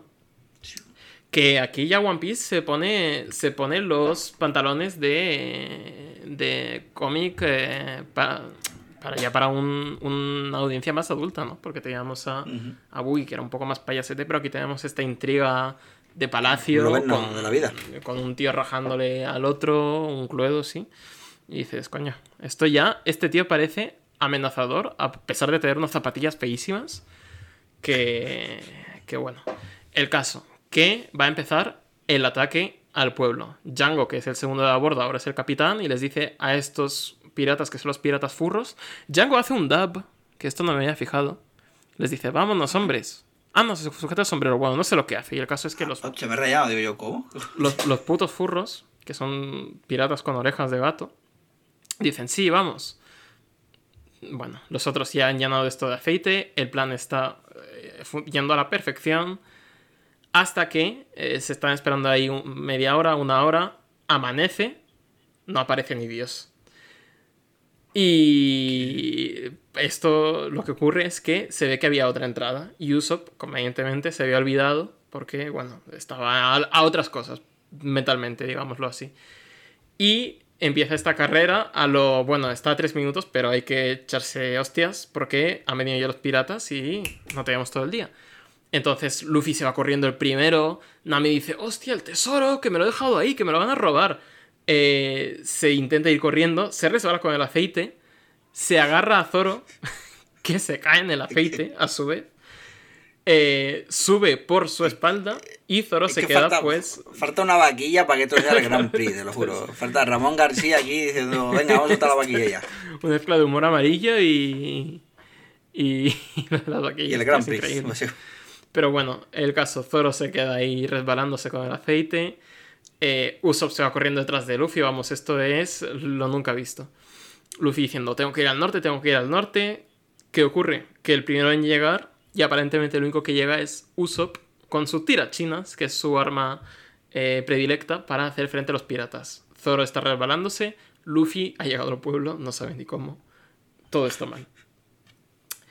El caso, eh, el Usopp está enfrentándose a los piratas y el capitán de esos piratas en este momento es Django, que está a punto de hipnotizar a Usopp para que sea parte del camino, a lo que Nami le mete una cocorota porque Usopp ha intentado negociar con los piratas para darles el tesoro de la misma. Y, no... y esto es literalmente un gag de un álbum de Mortadelo. Porque yo, mmm, memoria para mentir, no, pero para esta mierda, para referencia tengo un pero montón. de... Vale.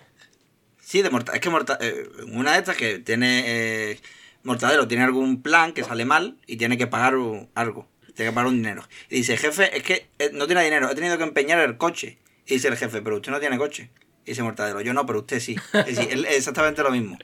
Yo lo he dicho, no tengo memoria para mentir, pero, pero sí tengo para pa estas tonterías. Tengo aquí un no sé cuántos teras de información de chorrada de los Simpsons y de Mortadelo. Eso, es increíble, tío. A mí me gustaría tener más conocimiento de trivia de los Simpsons, pero se me olvida muy rápido porque pasan muchas cosas en los Simpsons y ya como que todos los capítulos se me hacen uno en la cabeza.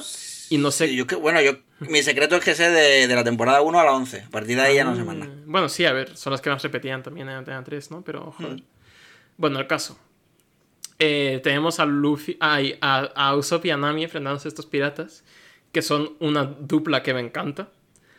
Porque están ahí frente a toda esta peña súper poderosa y Nami tiene un palo, el otro tiene un tirachinas. Y, y, ellos, y ellos, claro, confiaban en que Luffy iba por delante pero se han visto en la situación de que no, de que están ellos solos frente a los piratas.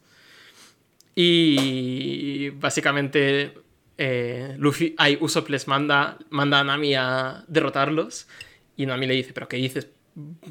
Tonto lava, ve a derrotarles tú. Y Usopp como que no, que no, que no. Claro.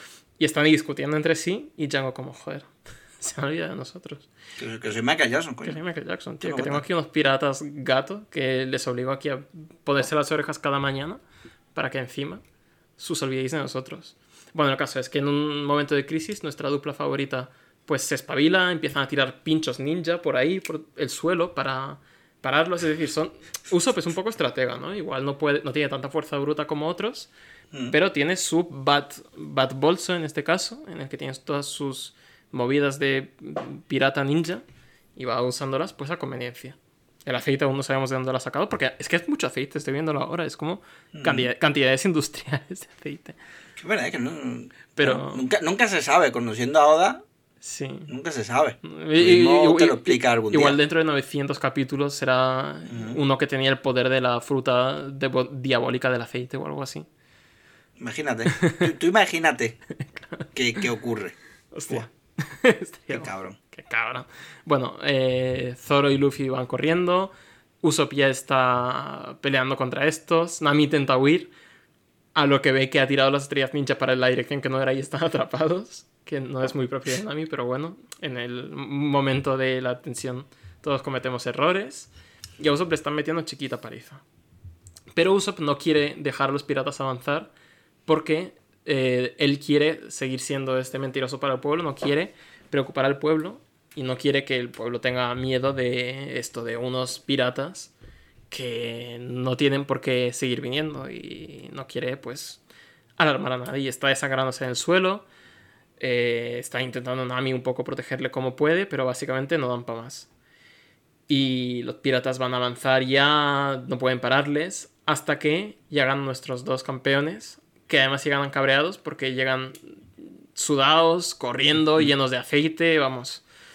Buena entrada, ¿eh? Buena entrada, la verdad. y, y Zoro está cabreado con Nami por, por darle una patada y Luffy está cabreado con Usopp para, por no decirle dónde está el norte, que es como, bueno, Cabrón, te ha ido muy rápido, ¿no? A tiempo. que me parece una entrada bastante, bastante chula. Sí, sí, es que sí. eh, mm, bueno, eh, no voy a decir Thor en Wakanda, pero ahí, ahí, de épico realmente, pues están, están los Nami y Uso que estaban, que, que- que se iban a la mierda y de repente empiezan a volar los enemigos, Sí. como los romanos en Asterix, y ¡pam! aparecen. Y aquí están. Sí, es una entrada bastante top, la verdad. El caso. Que corte A tenemos a Kuradoro esperando en la puerta del castillo como con... Ajustamos las gafas como ahí me cachis. Yo que tenía aquí la escena preparada de puta madre. Me había montado yo mi película en la cabeza. Y ahora encima tengo un muerto dentro de la mansión. Que qué palo, ¿no? Que se entere la señorita Kaya que también está ahí dentro. Entonces fatal todo. Te dice, ay, me cachis que llegan tarde. Tendré que lidiar yo con, est- con esto por mi cuenta. Ujú, Se pone el guante de Sí. guante del infinito, así con las referencias.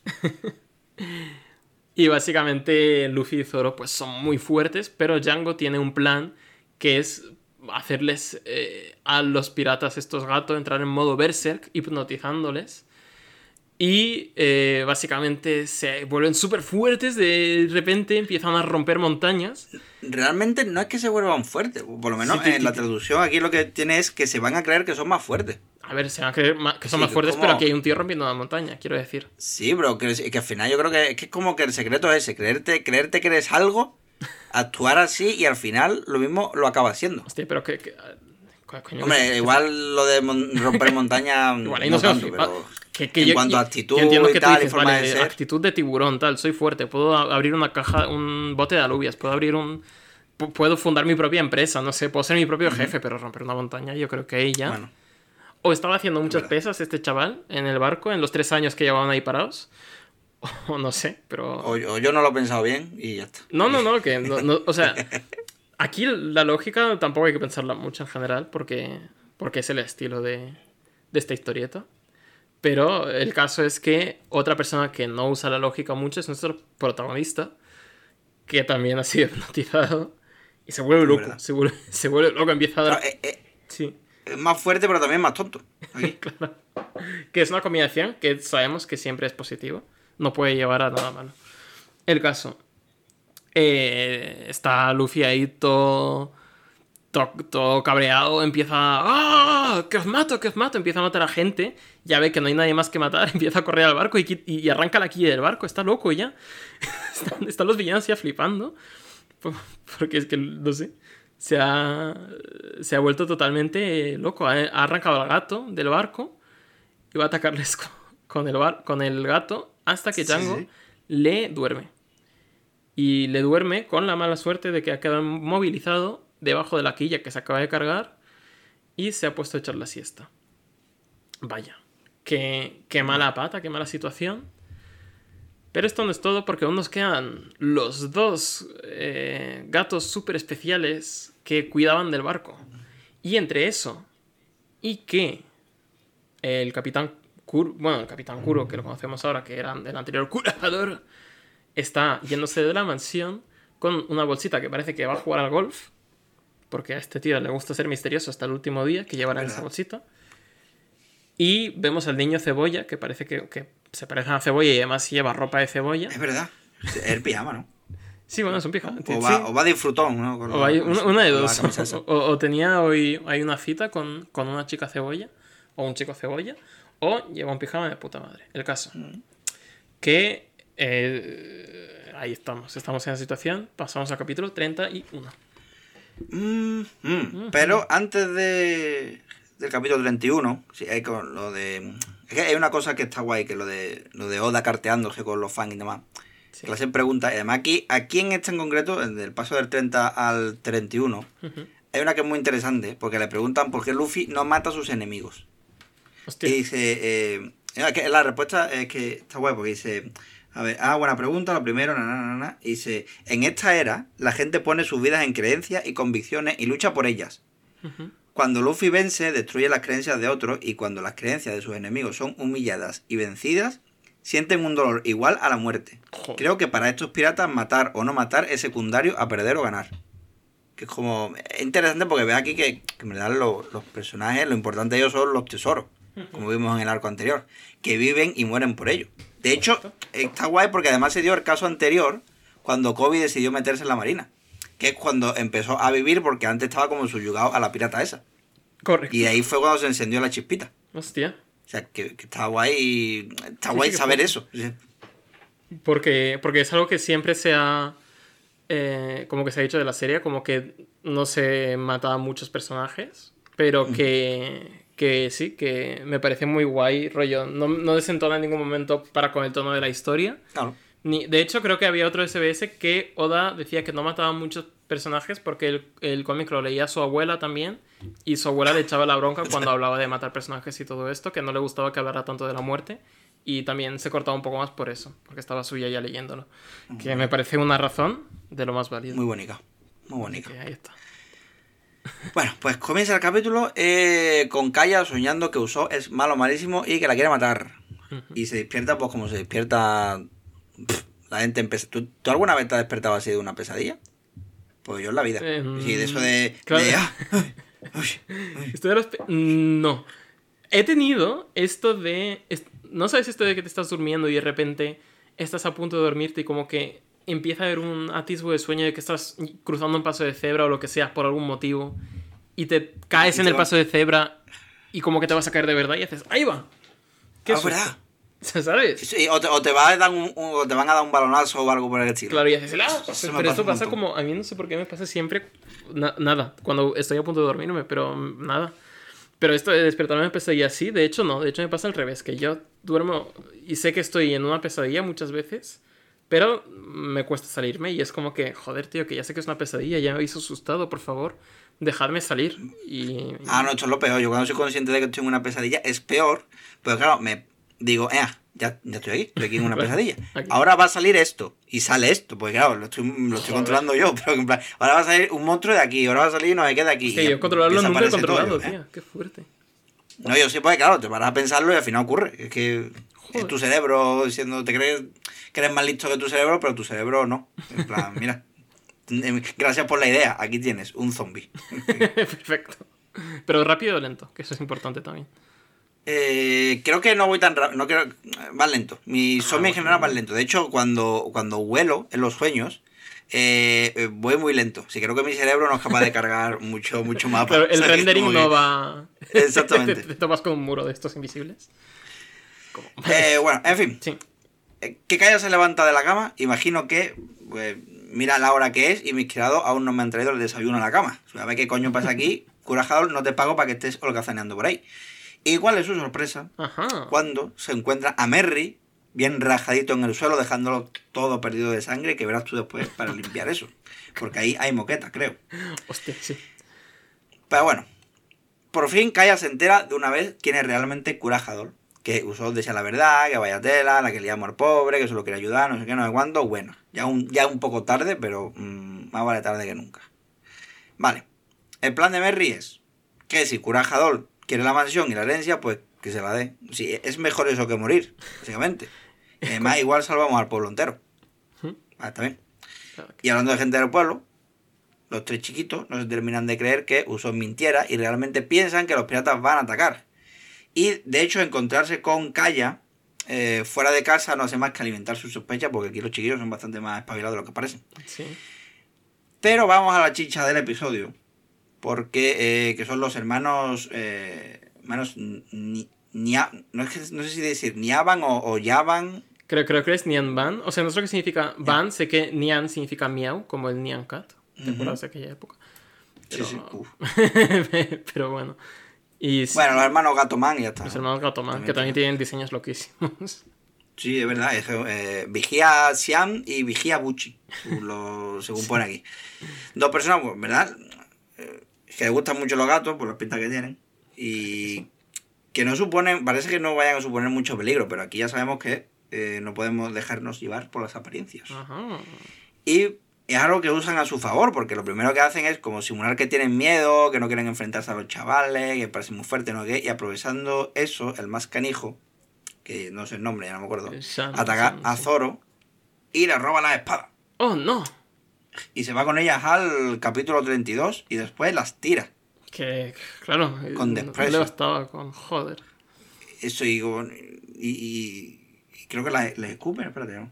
No, no las escupen. Hombre, ya eso, eso era, faltaría, ¿sabes? eso era el, el sombrero de, Y- de Luffy. Igual las usa de arena de gato también, ¿no? Si te parece. Uh. Ya. Bueno, eh, Zoro le mete tremendo tajo en barriga y aquí descubrimos que este cabrón viene con truco. Que la barriga era de mentira. Ajá. Encima, eh, el otro gato man se mete en un 2 contra 1 mm, con las garras acá. Y aquí me sentí un poco identificado con Zoro porque yo cuando voy a acariciar al gato de mi primo, el gato actúa igual. El gato mierda, sacando las garras ahí. Dios, cabrón, solo, solo quiero quererte. Deja de pegarme al paso. Es que pueden ser tremendos cabronazos, ¿eh? Tanto los gatos como esta gente. Claramente Mm. desequilibrada. Y Usopp intenta ayudar y ataca con su tira china. Pero venimos de un arco anterior donde Zoro se pega un tajo en el estómago para demostrar que incluso así puede ganar una pelea. Así que por supuesto, se pone delante para que le dé a él el, pedrusco. Es un puto loco. Así que Zoro mira como diciendo, tranqui, que yo perreo sola. y de todas maneras Nami eh, se pega un desmarque para llegar a ellas y poder dárselas. Y llega, pero también llega muy enfadado porque eh, su plan no está yendo como él querría. Kurajatol. Curajador. Que lo, que lo llaman en, en su pueblo. Sí. Debiluchos. Que sois unos debiluchos que no podéis ni con unos chavales. Dice Kurajador ya en el capítulo 33. La verdad que he metido turbo aquí un poco. Sí, sí, sí. Bueno, Mm. también, también es que la historia está un poco turbulenta. Sí, claro. Eh, bueno, eso, que no le sienta nada bien aquí a los chavales Gatoman que le llaman débiles. Y se le echan encima pensando que después de tanto vivir entre algodones en la mansión, habría hecho que descuidara su entrenamiento y que mermasen sus habilidades. Nada más lejos de la realidad porque Kurajador esquiva los ataques de los hermanos Gatoman. Y no así el macutillo que llevaba, que la verdad que no mm, realmente no se, no se dice qué es lo que contenía, parece que nada. No sé, no sé qué fue El- calzoncillos para cambiarse, no sé. No, no, no parece importante realmente. Creo que lo único El- que se ha sacado es para, para enseñar que se mueve muy rápido. No, pero eso lle- llevaba las, las garricas. ¿Ah, sí? Claro. Lo que pasa es que las ha sacado tan rápido que no tienen que desabrocharlo. Eh, Porque las ha Ah, sí, sacado. la lleva la... La lleva ahí. Es que, Claro, por donde las llevas en el culo, raro. tío. No sé. yo que sé, lo ca- como lo ven, ¿no? Lo llaman Capitán Curo porque lleva las garras en el culo. ¿Te imaginas? Podría ser. Como, Bueno, como el otro, el del Capitán vale. Boogie que llevaba el de esto en la tripa. No, yo creo que llevaba esto. Porque si no, ya, me- ya me dirás tú qué haces con un bolso de golf yendo por, por el pueblo este. Pues no había que... Es que yo qué sé, yo te juro que pensaba que era que le salían eh, de los dedos, como, como lo ven, ¿no? básicamente. Y también le salía la, Es que- la pielecilla. Es que, es que claro, porque en- si tú ves cómo, cómo se sube la gafa, usando las palmas así de los... Ujú. En lugar de los dedos para no dañarse, digo yo que no lo entiendo, que no controla los resortes de la garra y son garras invisibles. Es como, como que, me, que, me, que, me- que no, que no lo entiendo, que no, que no lo he terminado de entender. No, sí, este, este no es... Estamos en una época de la, de la serie en la que, es decir, tampoco quería meter Oda a muchos villanos con frutas de estas del diablo porque son como algo súper raro, pero a la vez quería meter poderes guapos, supongo. Entonces es como, voy a hacer que este señor lleve unas garras con las que va a todas partes con una bolsa y que se las ponga a velocidad récord, porque no sé, porque me gusta que mis villanos sean quirky, como este señor. Que también son, tienen de ser más incómodos de las garras, por otra parte. Claro. Podían ser más cortitas, eh, Eduardo Tijera, Meet, eh, lo ven, no. lo ven. bueno, ultimátum de Curajador, que dice que o me despacháis a estos chavales en 5 minutos o me lío a cortar cabeza a todo Dios aquí. Y los hermanos gatos atacan, Nami le pasa las espadas a Zoro y por supuesto los gatomanes ya no tienen nada que hacer. Así que solo le raja los estómagos, aunque por visto al más gordo de ellos eh, se, se salva por la grasa de su cuerpo, según comenta aquí Zoro. Joder, Vale. Eh, Michael Jackson hipnotiza ahora al gordo para ser más fuerte. todavía. Es más fuerte, fuerte porque incluso le salen los abdominales. Que Le, le, con le esa cicatriza la herida, además súper rápido, en plan. Sí, sí. Joder. Sí, aprovechando que está todo el mundo pendiente de esos abdominales que nadie sabe de dónde han salido, Nami va corriendo a despertar a Luffy Y Michael Jackson se da cuenta, lanza una cuchilla voladora y aquí se acaba el episodio. ¿Qué le Ah. ocurrirá a Nami? Mm, Lo sabremos la próxima en semana. el siguiente capítulo de dos piezas. No, es broma, lo sabremos ahora mismo.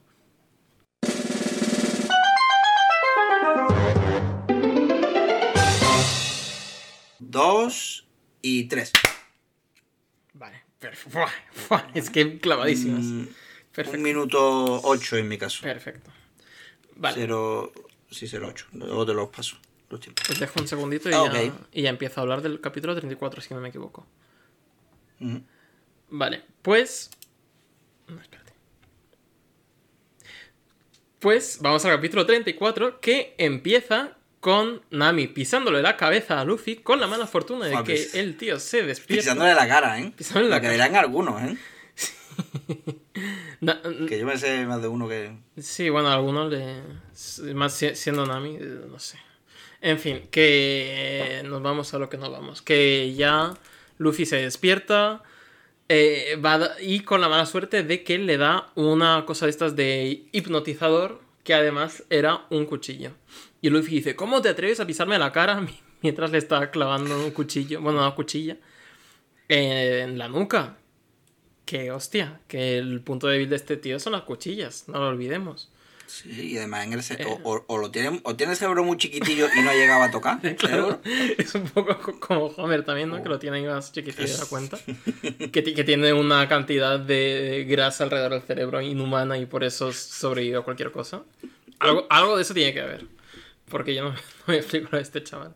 Básicamente se la quita como el que se quita, pues, no sé. Que... El sombrero. El sombrero.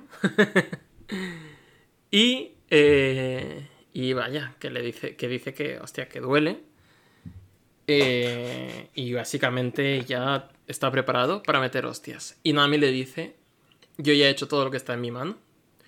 Te dejo esta batalla a ti. Rollo, ya te he despertado, ya le he dado las katanas a nuestro amigo Zoro. Puedes con esto, chaval. Y, y a Luffy le mola el detallito, ¿no? Rollo, "Ah, por fin, como que no sé qué, no sé cuánto. Y Nami dice, yo me encargaré del tesoro. O sea, lo hago por el tesoro. Y Luffy como, joder, ya está, está otra vez. No, no, Con su rollo. con su No rollo. cambia, no para, y, y- y no para, no para, no para.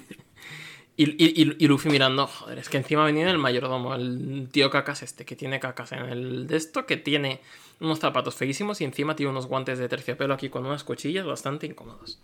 Dice, O sea, con la calor que tiene que hacer eso ahora, ¿eh? Claro, uff, que es que eso, yo no sé, tío. Y el, y el aceite, sí, yo no sé si será verano ahora mismo en East Blue, pero estará ahora mismo el aceite para freír huevos, el de la otra costa. Pues mira, qué bueno. 40 y- bueno, a 41 grados pone aquí eh, que tenemos. en- por lo menos en mi ordenador. Ay, Dios santo. A morirse, en fin. Eh, vale, pues tenemos esta situación y éramos pocos. Y parió la abuela, viene Kaya también, porque esto es, esto es una reunión de, Sí, de, de la hostia, vamos, esto parece Sálvame ya. El- Claro, esto es. eh, se acercan los últimos capítulos del arco. Venga, que, que, que salgan todos. Venga, que salgan todos ya. Sa- salir, chicos, va a salir. Que salga también el Gaimon, que le habíamos metido también en la tripulación. No, no te escondas. Él era ese cofre todo este tiempo. No. Pero eh, el caso es que. Oh, oh, Dios, estamos sorprendidos. Pues la. La Calla dice: ¿Qué le has hecho a este señor, al cabrito? Está llorando porque ya eh, le decepciona a uno, le decepciona al otro. No se puede ser rica tranquila ya en este pueblo. Porque no. No, ya, ya está todo el mundo aprovechándose de ella. Le dice, quiero todo, te puedo dar todo el dinero. Y Kurahadoro le dice, hay necia, el dinero no me importa. Yo lo que, bueno, también me importa, pero yo lo que quiero es la tranquilidad. Quiero jubilarme aquí tranquilamente. Quiero que este pueblo me respete y por esto es, y por eso estoy en esta colina a plena luz del día en esta especie de invasión pirata en la que me puede ver todo el mundo con estas garras de 50 centímetros que en mi plan de tres años se puede ir a la basura con que pase un abuelo por ahí de fondo y avise a otra persona y ya está, se ha ido mi plan a la basura. Pero bueno, ahí, ahí está, siendo el mejor planificador del East Blue. Y La verdad que. la verdad, La verdad que, que, que es verdad que cualquier cosa que cualquiera que lo vea dirá "Es- ¿qué está haciendo este aquí con estos gatos? claro. Entonces, como, co- como planificador, mal y como, y, como persona que viste, también mal. No sé, no me cae bien este señor en general. Pero eh, básicamente pues le está forzando a tener un flashback a Kaya, porque es un hijo de puta y le dice, no, todas estas memorias que pasamos, todas estas veces que te llevé la compra y te dije, "Mm, cuídate señora Kaya, pues era para este día en el que te voy a matar. A mí, qué momento más de telenovela esa, ¿eh? Hmm. El de, "Ay, no, Sí, no- sientes nada. Tiene, un rollito muy, vivido". muy telenovelesco este arco entre la mansión, Sí, sí. los dramitas de la mansión y todo esto. Eh, y básicamente esto a Usopp le cabría de la hostia. Con lo que. Con lo que. Kuro le amenaza con rajarle. Y Luffy, pues estira, estira el brazo puñetazo. Y dice: Vamos a pegarnos porque para esto hemos llegado. Otra, otra buena yema correctora, cortesía de nuestro amigo Luffy. ¿eh? Nuestro amigo Luffy, sí. Esta, esta no es de las más correctas. Es decir, es, esta es de aviso. Esta es de "Ch, que se viene. Ese- mírame a mí. Aquí. Mira, mira, mira, mira, qué, qué- venas me salen aquí de, de estos brazos. Vamos al, al capítulo 35, donde empezamos a ver los primeros sub-arcos de esta serie, que son pequeños arquitos que se dan a lo largo de toda la serie, que aparecen en las portadas y nos cuentan las aventuras de personajes de arcos anteriores y qué es lo que están haciendo ahora mismo.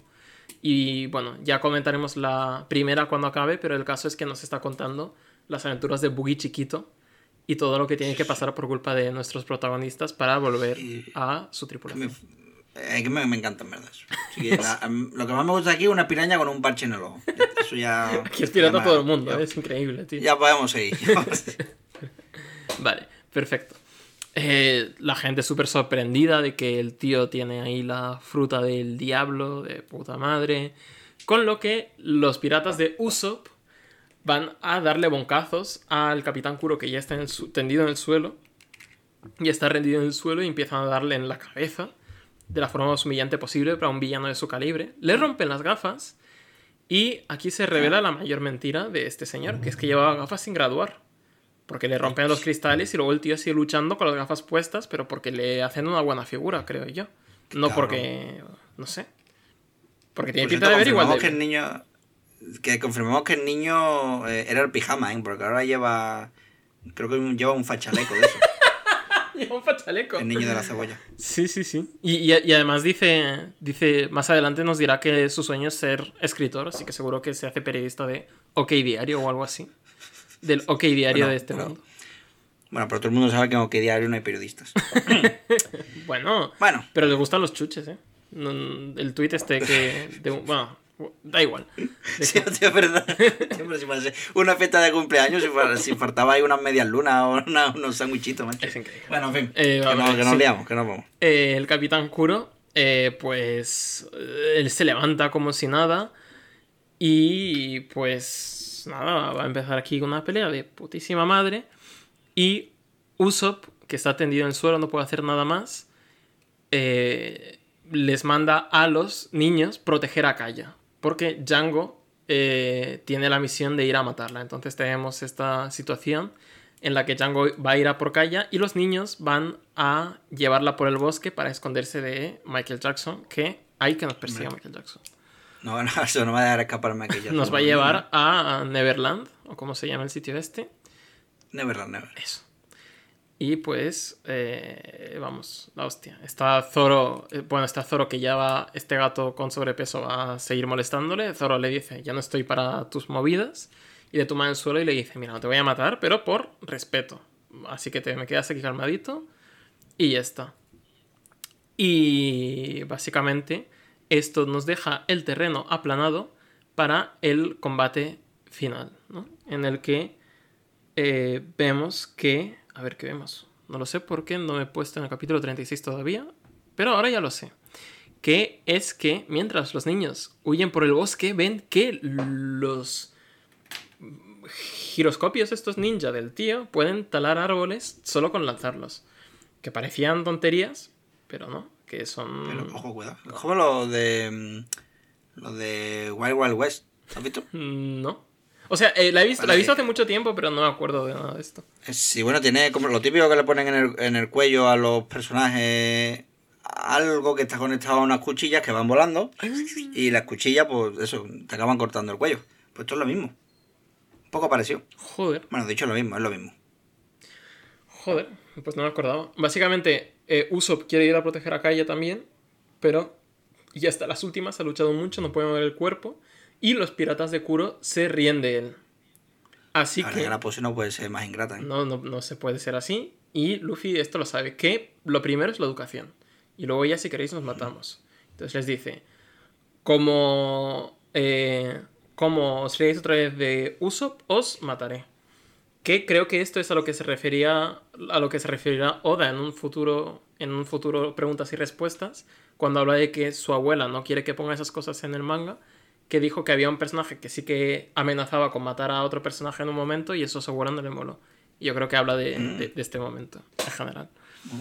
Pero Solo- Bueno, de todas maneras, en el momento, la- las caritas que ponen después los piratas de los malos, los gatos malos, eh, recuerdan mucho a la cara de Pijus Magnificus. Ponen la carita esta de. hostia, hay, hay Lo mismo. mu- muchas referencias de pelis ¿eh? aquí en Sí, este sí, yo programa estoy, disparando Mortadelo, Simpson, Wild West. Sí, sí. Vale, bueno, el gato, este obeso que no nos, no nos importaba a nadie, ha sido fácilmente destruido por Zorro. He dicho Zorro, madre mía, y se me ha ido totalmente. Raro es que, no haya, que a mí no me haya pasado ya antes. Y eh, básicamente, pues Zorro se lleva a Usopp a caballito a, bueno, a que haga lo suyo. Y Luffy se ha quedado peleando con nuestro querido amigo el Capitán Kuro. Y bueno, tienen una pelea de la hostia impresionante. Y eh, el capitán pues va a hacer su técnica definitiva, que no sabemos cuál es. Pero tenemos esta situación de por un lado están en el bosque los niños, a los que ya ha alcanzado Michael Jackson, y por el otro lado está Luffy que se va a enfrentar al capitán malo. Pasando al capítulo 37. Mm, vale, que me toca a mí. Yes. Que, eh, bueno, sigamos con la pelea estelar del arco. Aquí Oda se gusta, ¿eh? Se, le nota dif- disfrutón dibujando peleas. Sí. Y, y- y además tiene un don para darle eh, profundidad a esto, que como o sea, la línea de efectos, el movimiento que tiene, es impresionante, que me flipa el dinamismo que tiene, que, es capaz de darle. Y me he dado cuenta Mm. que, que dibuja dándole un efecto de gran angular, Ajá. que, eh, eh, que hace que por eso le sale tan guay la cosa. No sé si te has fiado, eso que siempre como, como está todo curvo, como si Sí. estuviésemos viendo eh, por un ojo de pez. Claro, y cuanto más se estira el Y- brazo, el brazo al final se queda del mismo tamaño y luego lo otro como No. que va hacia la línea del horizonte. Sí, sí. Además que, bueno, esto me di cuenta, me di cuenta ayer, además, cuando te pasé eh, dos viñetas de Dragon Ball Super, de Piccolo peleando, que también alarga el brazo, igual que Luffy, y son el día y la noche en cuanto a estilo y el efecto que provocan. Sí. Y es que además quiero entender por qué, incluso, porque no solo por el tema de gran angular, diría que también por las líneas estas de efecto que le pones, o que, la de- que centran la atención en un punto, que Oda suele hacer grupos, y te fijas, suele hacer como grupitos de líneas, y dentro de esos grupos otro subgrupo. Sí, y coloca también ciertas líneas en los, en los como siendo sombras o efectos en las extremidades de los personajes. Lo cual eh, le da mucho más dinamismo todavía.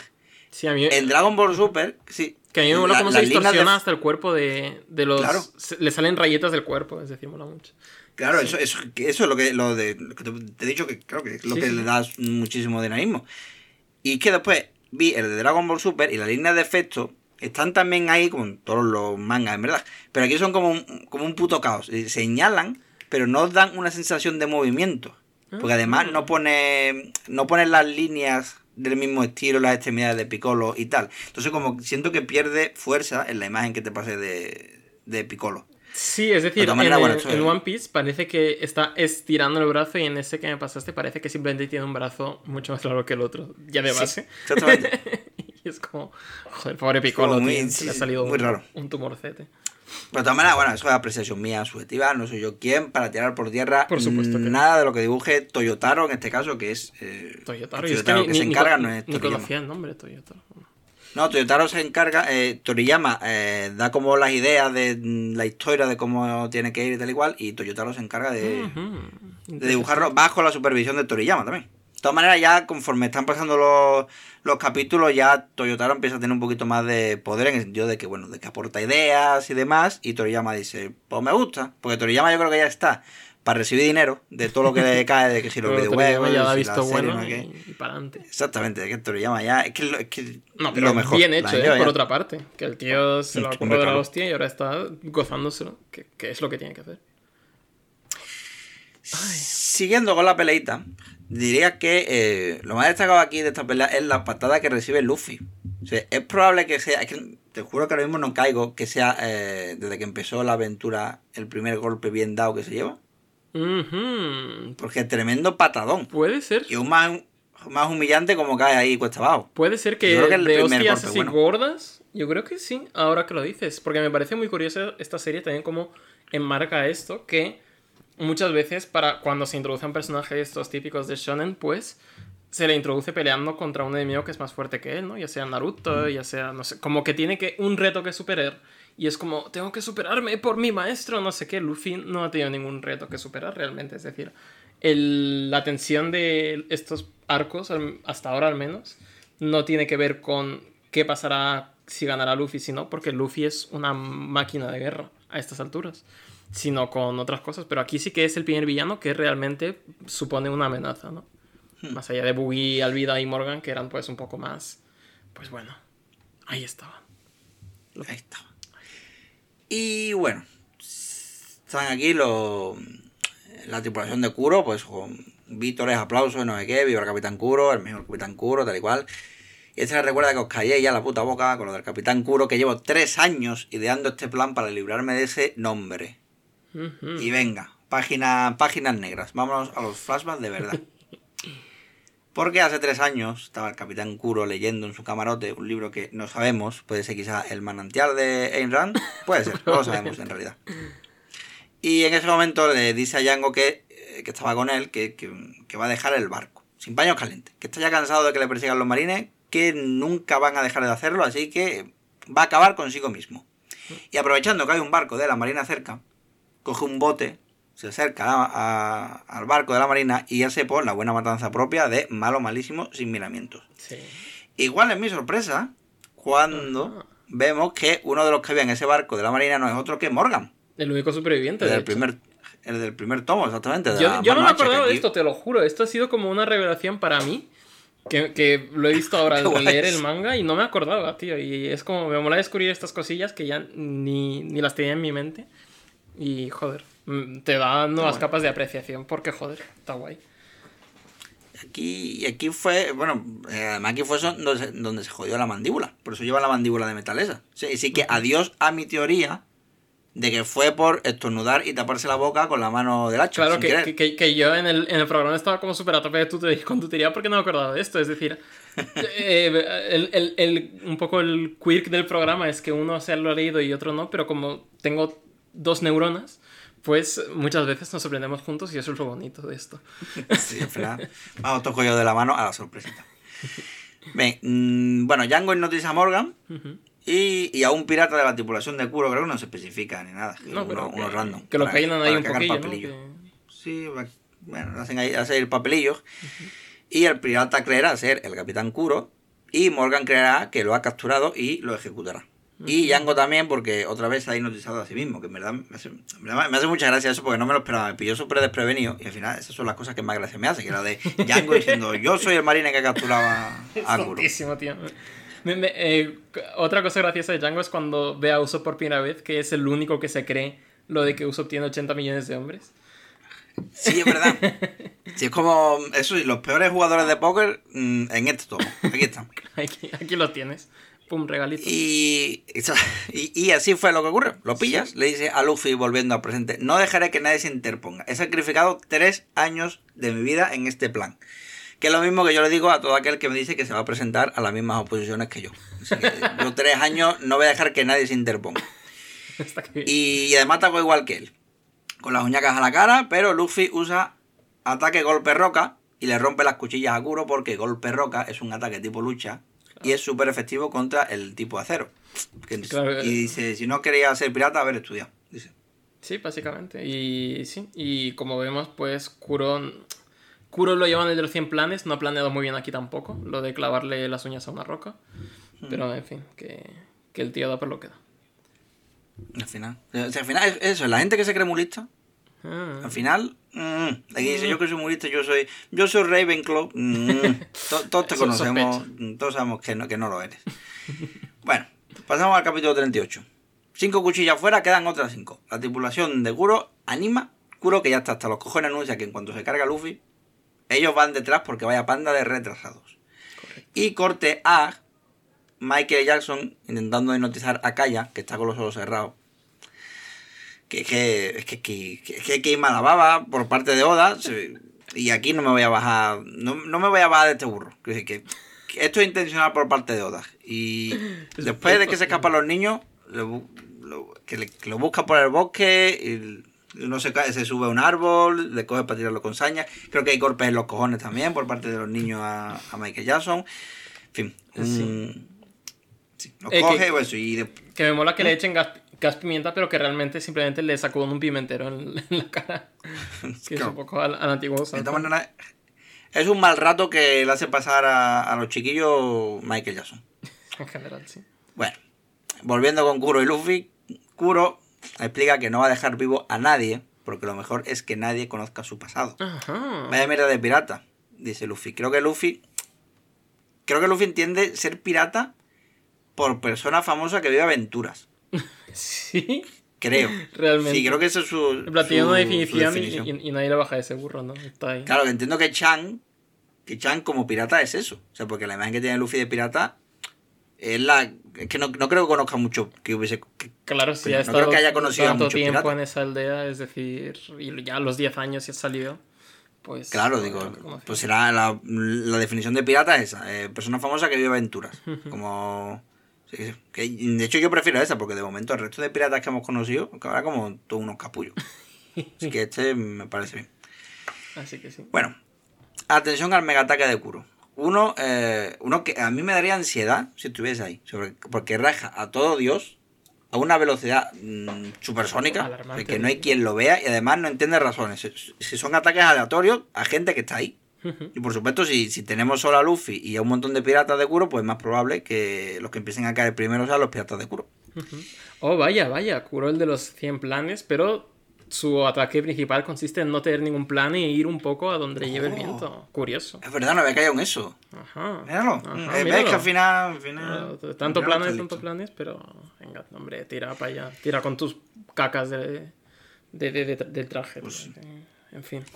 Y lo que más gracia me hace es que Nami está ahí a su rollo, en el barco, pillando tesoro, que no se está enterando de nada. Es decir, lo dejamos. Yo no me acuerdo cuándo la, en qué capítulo lo dejamos, pero. No sé, pero, joder, pero que se lo pase bien. Esto es como cuando dejas a los chiquillos en el parque de bolas. Que, Claro, que disfruten. pero- Que disfruten, claro, pero además. Sí, ha habido golpes en medio que yo creo que al- algo ha tenido que escuchar, pero por visto no se ha enterado de nada. Que solo se asoma aquí para ver la sangría. Hombre, faltaría. Y pasamos al capítulo 39, donde continúa la matanza. Y Luffy algún que otro corte se lleva, pero eso no impide que consiga pillar a Kuro y dejarle la espada jodida para un rato. Y va el cabrón. Va el cabrón de. de, de, de- estoy, estoy llamando Kuro, pero creo que el curajador, que no quiero que llamen Kuro, pero bueno. Ah, bueno, claro. Y va el cabrón y le echa la culpa a Luffy de lo mal que está pasándolo ahora su tripulación. O sea, que están ahí rajados, a algunos le faltará ya alguna pierna. Visto el panorama, yo creo que lo mejor que le puede pasar a uno en esa situación es que, es que le maten. Morirse al momento, porque es que un buen, un buen tajo, eso jode, ¿eh? Eso duele. O sea, imagínate ahí entre los dedos con un folio. Ay, o no, los cortes de papel son los peores, tío. Mm. Oh, no. Bueno, ante un nota que se mueve súper rápido, la mejor estrategia es pillarlo desprevenido y colgarte en su espalda. Que Luffy parece tonto, pero a veces tiene buenas ideas. Sí, a mí- a mí me- yo le paro a pensar y digo, yo creo que es lo mejor que puedes hacer aquí. Sí, realmente. Por lo menos. O morirte rápido o colgarte la espalda de él y, y a ver si, si tiene cojones de moverse. Y corte a Michael Jackson tomando cuenta a los niños como a él le gusta. Eh, aquí Kaya dice que, que deje ya a los chiquillos, que, que ha leído Volviendo a Neverland, que sabe perfectamente quién se esconde detrás de esa gafa de corazón. Y dice que vale, vale, dejo a los niños, haces el testamento y después te mato. Y dice, "Mm, venga, vale, ya está. No, tampoco, tampoco hace falta que sufra más gente aquí. Y por fin Usopp y Zoro eh, entran a escena justo a tiempo. Otro golpe en los cojones que se lleva Michael Jackson. Es decir, llevamos mm, dos arcos seguidos con golpes en los pendientes reales. Sí. Ella es la clásica de los piratas. Ya para mí, el ataque especial, ataque en los cojones. Correcto. Y ahora lo, lo que, lo que viene ahora está bastante guay. O por lo menos, yo que me pongo música y me flipo leyendo estas cosas. Oh, ¿te pones música? Yay. Sí, Yo soy muy me pongo, eh, cómics. Eh, no, mm, me pongo esto de Two Stress from, from Hell, ¿no creo que era ese? Sí. Creo que se llama así el grupo. Esos son los de música así música orquestal. de-. Sí, digo, ya que estamos, me lo pongo. Algunas veces de vez en cuando me pongo discos nuevos que no conozco de nada, porque yo soy así, en plan, me gusta la portada, me lo pongo. Y después me llevo la sorpresa que me llevo de, de que esta mierda. Pero bueno. Em, bueno, eh, primero Zoro quitando ramitas de en medio y Usos disparando. Y al mismo tiempo, un montaje en paralelo de Luffy que le mete tremendo cabezazo a Kuro, sin- siendo los dos villanos derrotados al mismo tiempo. Sí, esa, esa No sé si- doble página de una Sí, de sí, eh, Usopp derrotando al otro y otra de Luffy derrotando a... Claro, eh, lo que no sé si en el anime hicieron esto también, si jugaron con esto y lo hicieron al mismo tiempo. Creo que el montaje no es tan chulo, como que es más eh, X. Joder, pues vaya. Además, que- además que con la misma composición de páginas. O sea, el Sí. primer plano de héroe atacando, primer plano de villano viéndose las jodido y ¡pipa! Es genial. Y a tomar por culo el Ah, villano. Está muy chulo. Y encima que le den el, el gusto a Usopp de eh, bajarse a uno de los malos, aunque no sea el villano principal, pues está muy, muy bien. Además está guay la dinámica también de, de Zoro y Uso, que, que o sea, como que sabe, como que ya están más compenetrados, o sea, en plan, sé que esto te está molestando, así que te lo voy a quitar rápido para que te puedas lucir aquí. Está guay la, cómo se comportan entre ellos y cómo se, se apoyan. Es muy Así que chulo. nada. Y pasamos un poco al desenlace de, de este arco. Que, bueno, es, me parece un desenlace de dos capítulos súper, súper, súper chulos. Porque ya, bueno, se vence al Capitán Kuro a tu casa, le quita las gafas de la hostia que le mete. Eh, así que el tío ya es libre de la maldición de ser un, un empollón, un Ravenclaw que se cree más listo que nadie. Y básicamente así ha sido derrotado nuestro villano de la semana por Monkey D. Luffy, el que será el futuro rey de los piratas. Los gatos dicen... Y una cosa. Ah, bueno. Sí, dime. di- Bueno, sí, no, que, que que- me- que que- dicen, hostia, qué susto, está loco este, nos vamos corriendo. Sí, dime. Que no, que me llama la atención porque, o por lo menos, eh, es que he caído eh, ahora durante, eh, durante viendo esto. Mm, Que tanto él como Luffy ahora, que se tira al suelo en plan, uff, qué cansado estoy, no sé qué, todos caen como si fuesen estrellas de mar. ¿Te fijas la pose? No sé ¿Cómo? si esto es, es que están Ah, con, sí, los, sí, sí. con los brazos abiertos y las patorras abiertas como si fuesen estrellas de mar. Todos caen al suelo igual. Siempre. Es como. si- Sí, si yo creo que es un poco para... No sé, yo creo que es en plan... No sé, al momento es cosa de pirata, señalan como, simbo- como siendo un poco simbólico. En plan, como son piratas, pues algo relacionado con ellos. De mar y tal. Puede ser. No lo sé, yo No sé, creo es que es un poco para es que no caigo eso de ahora- que están tan agotados que ya los músculos fallan y esa es la posición más... No, pues, es es que no sé si, si solamente. Si, si ocurre solamente con piratas, si ocurre con otros personajes, entonces ya mi teoría se va a la mierda. Es que no he, ca- he caído hasta ahora, entonces no me he parado a, Sí, no, yo creo que es a ver otros tomos. Es algo típico de Oda, ¿no? Pues, Sí, yo creo que simplemente es un... pues vaya. No Mm, sé. Vaya por Dios. Pero el caso es que va a caer y le, antes de que caiga Luffy le coge Nami y tienen una conversación súper wholesome, que es que me encantan. Las dinámicas de esta, de, este, de esta tripulación me encantan. Y Nami pues le dice que, ha, que has luchado duro y le pregunta que por qué, por qué, por qué se enfadó tanto ¿no? con, con los piratas. Y Luffy dice que es que eh, cree que estaban equivocados, ¿no? que, que están equivocados sobre su concepción de ser un pirata sobre esto de que tu tripulación no importa, porque Luffy cree que evidentemente la tripulación lo es todo. Y Sí. Nami le dice, como con un poco de compasión ya, ¿no? Le dice, claro, es que se comportan así porque son piratas, porque recordemos que tienen distintas definiciones de lo que es un pirata. Con lo que este intercambio se acaba con Luffy diciendo, pues quiero carne. Y Nami como, ay, criatura, si es que no se te puede dejar solo. Y en otro lado, pues está Zoro, que recoge sus espadas, eh, también después de la batalla. Y vemos que deja a Usopp, a los piratas de Usopp y a Kaya solos. Y Usopp les hace prometer que no contarán nada de esto, que no quiere que el pueblo se preocupe, y que quiere que todo siga como antes, para que la gente viva pacíficamente. Nada ha pasado. Nothing happened, que es una, es una frase que la gente que va siguiendo más One Piece al día conoce bien, por otro contexto, guiño guiño. Jesús no está entendiendo nada, pero los fans más sabidos de la serie sabréis de qué hablo, que yo no me acordaba de, que esta frase se pronuncia aquí, porque es una frase muy famosa en el fandom, pero por otra cosa que ya llevaremos. Hostia. Eh, lo apunto. vale. Nothing happened. Eh, vale, y luego dice, pues, eso, que prometen que no van a contar nada. Y bueno, Usopp y Kaya se prometen también que, que no ha pasado nada. Y corte al pueblo, que está súper sorprendido de que Usopp no viene. Y ves que ya le echan de menos, ¿no? Que algunos simplemente lo usaban de despertador, otros pues les parecía muy majete el chaval, otro solo quería desahogarse para meterle un par de hostias bien dadas al niño, pero que el pueblo no es lo mismo si él no está para para decir esas mentiras que parecían pues eso, pu- puras bromas, pero se nos revela que realmente es algo que el pueblo echa de menos y que es algo que da un Claro, poco de luz no sabe, no sabe lo que tienen hasta que lo pierden. Claro. Y bueno, a los niños les, les echan la bronca, que, que, que hacen toda la noche por ahí, todos sucios, todos gorrinos. Y básicamente Usopp agradece a, a la tripulación. Y la tripulación les dice, oye, que no, que si tú no hubieras tenido los dos cojones de plantarte frente a estos piratas, nosotros no hubiéramos hecho nada. Y, y bueno, y ahí estamos.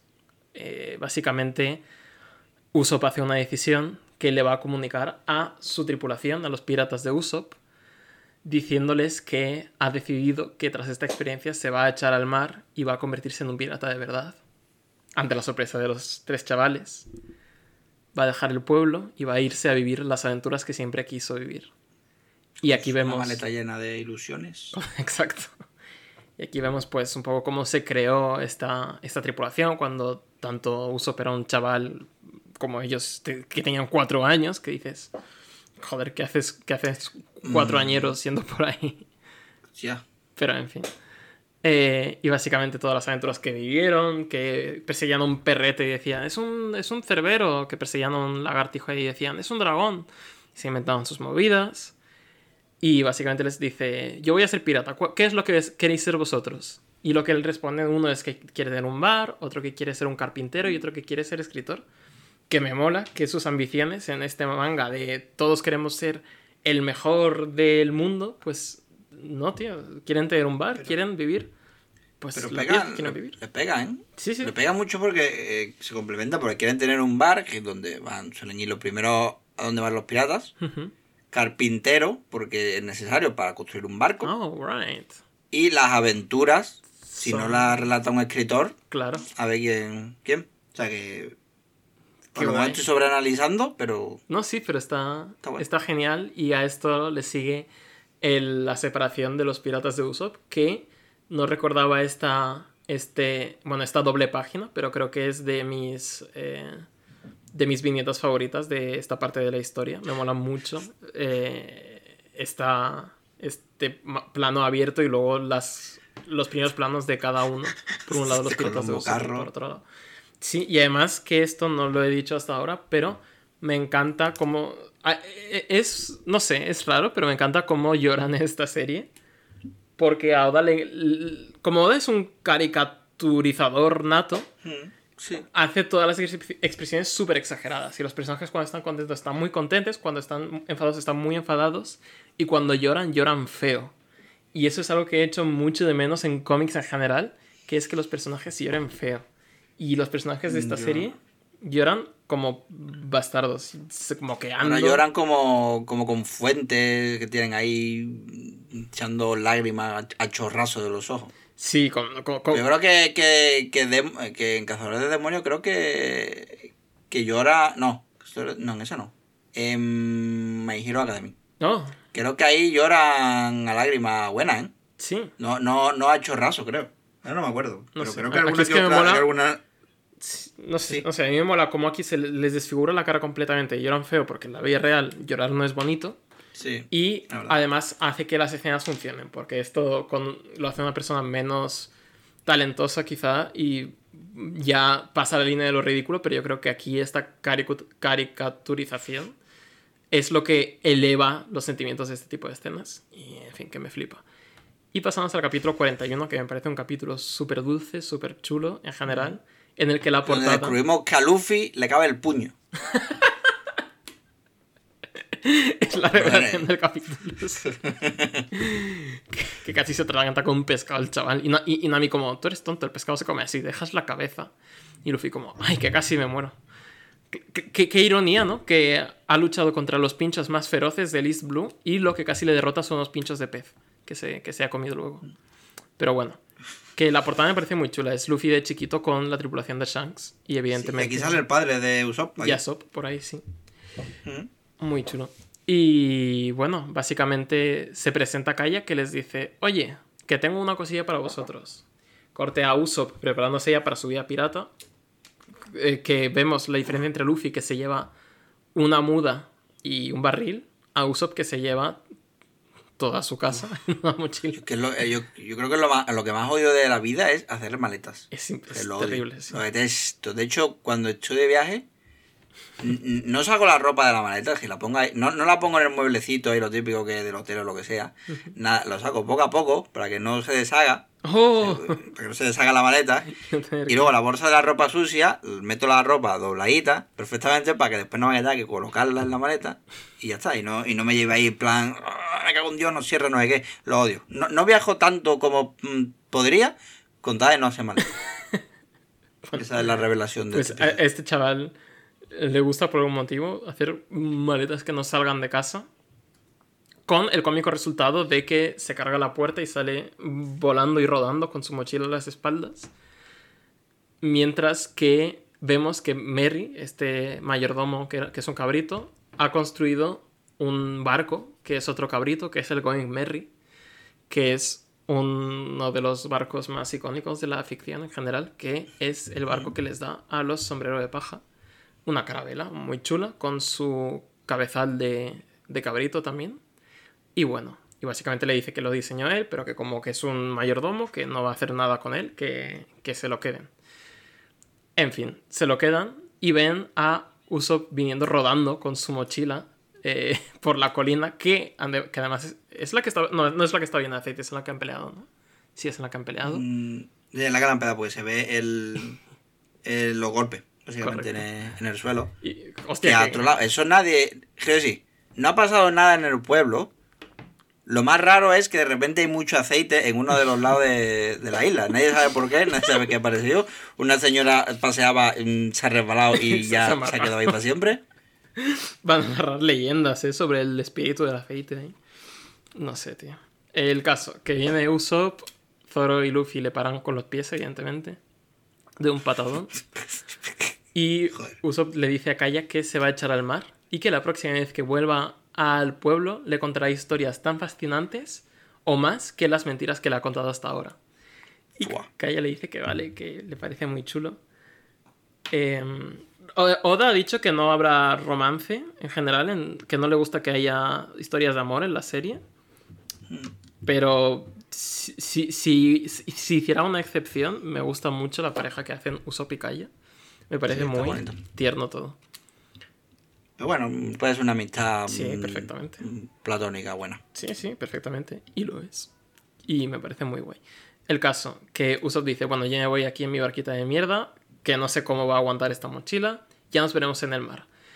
Y Luffy le dice, pero tú eres tonto, ¿cómo que nos vamos a ver en el mar? Y Usopp le dice, ay, pues claro, porque si tú eres pirata, yo soy pirata y nos vamos a ir los dos al mar, pues igual en algún momento nos encontraremos, Claro. no sé qué, no sé cuánto. Claro que tiene sentido. Y Zoro le dice, chaval, que te subas a bordo. Y Usopp, pues, que no se lo ha creído del todo, eh, está dándose cuenta de que lo quieren en la tripulación. Y Luffy le dice que si ya eres nuestro camarada, tío, que te subas. Y él más feliz que una De hecho, claro, yo ni siquiera había caído en... Ni siquiera me había hecho a la idea de, de Usopp viajando por su cuenta. Sí, a mí- yo, mí este momento me ha sorprendido. En plan, ¿qué? ¿Qué, qué haces? ¿Qué, está- qué- Sí, ¿Quieres es- tonto o qué te pasa? Bueno, es un chaval humilde, tío. Tendrá sus inseguridades también. Ah, ahora bien, no- no- se pide el puesto de capitán, nada más le aceptan, ¿eh? El cabronazo. Me ganó. no vaya a ser. Ya que, ya que no, el, el no ya lo tiene. claro.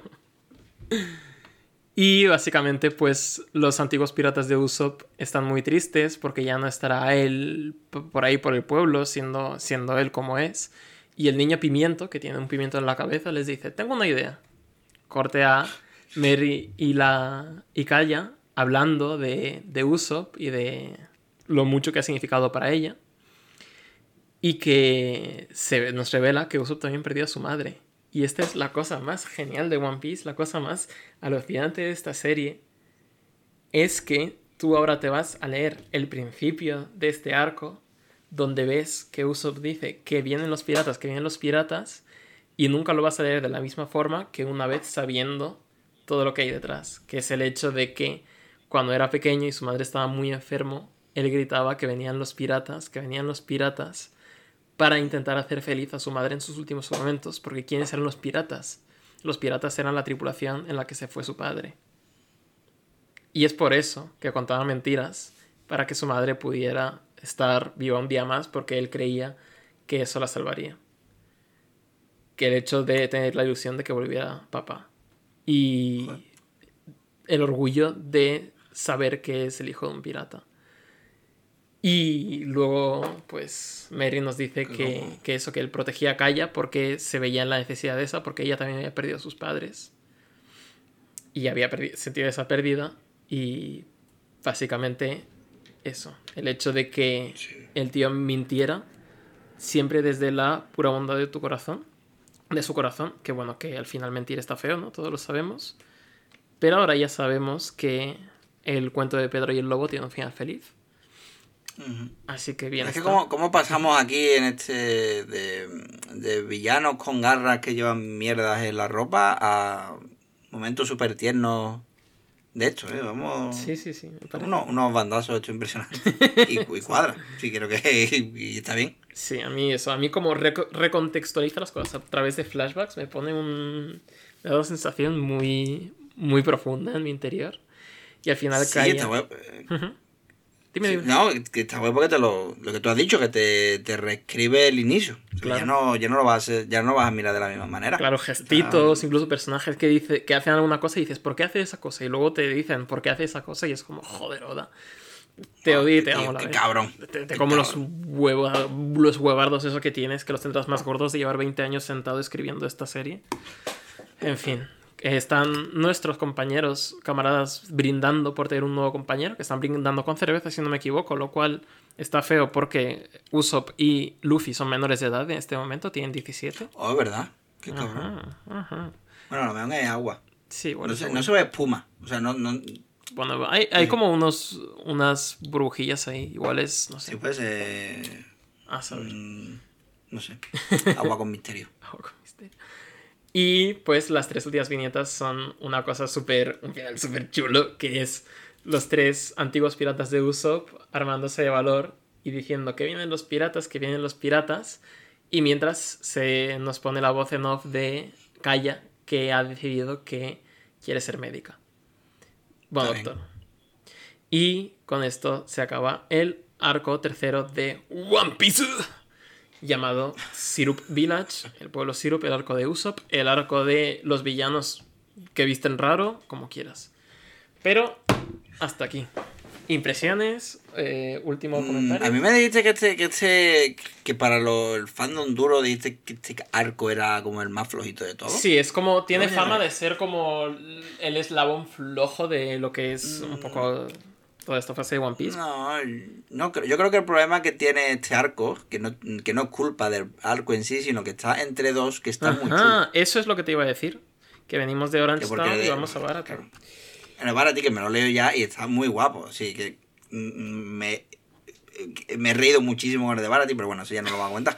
Y claro, el de, el de Boogie también. Y este era como un poquito más. Hay como. Pasan muchas cosas al mismo tiempo. Hay como muchos personajes, claro. Eh, yo creo que, que aquí la historia un poco.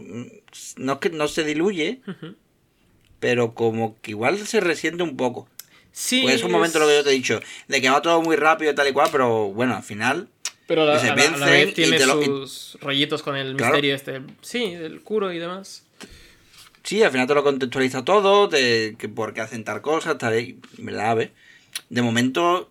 Mmm, ni digo, hago una lista de ahora mismo mis arcos favoritos y era una gilipollez ahora mismo. Pues, pues, podemos hacer alguna en algún momento ya más adelante.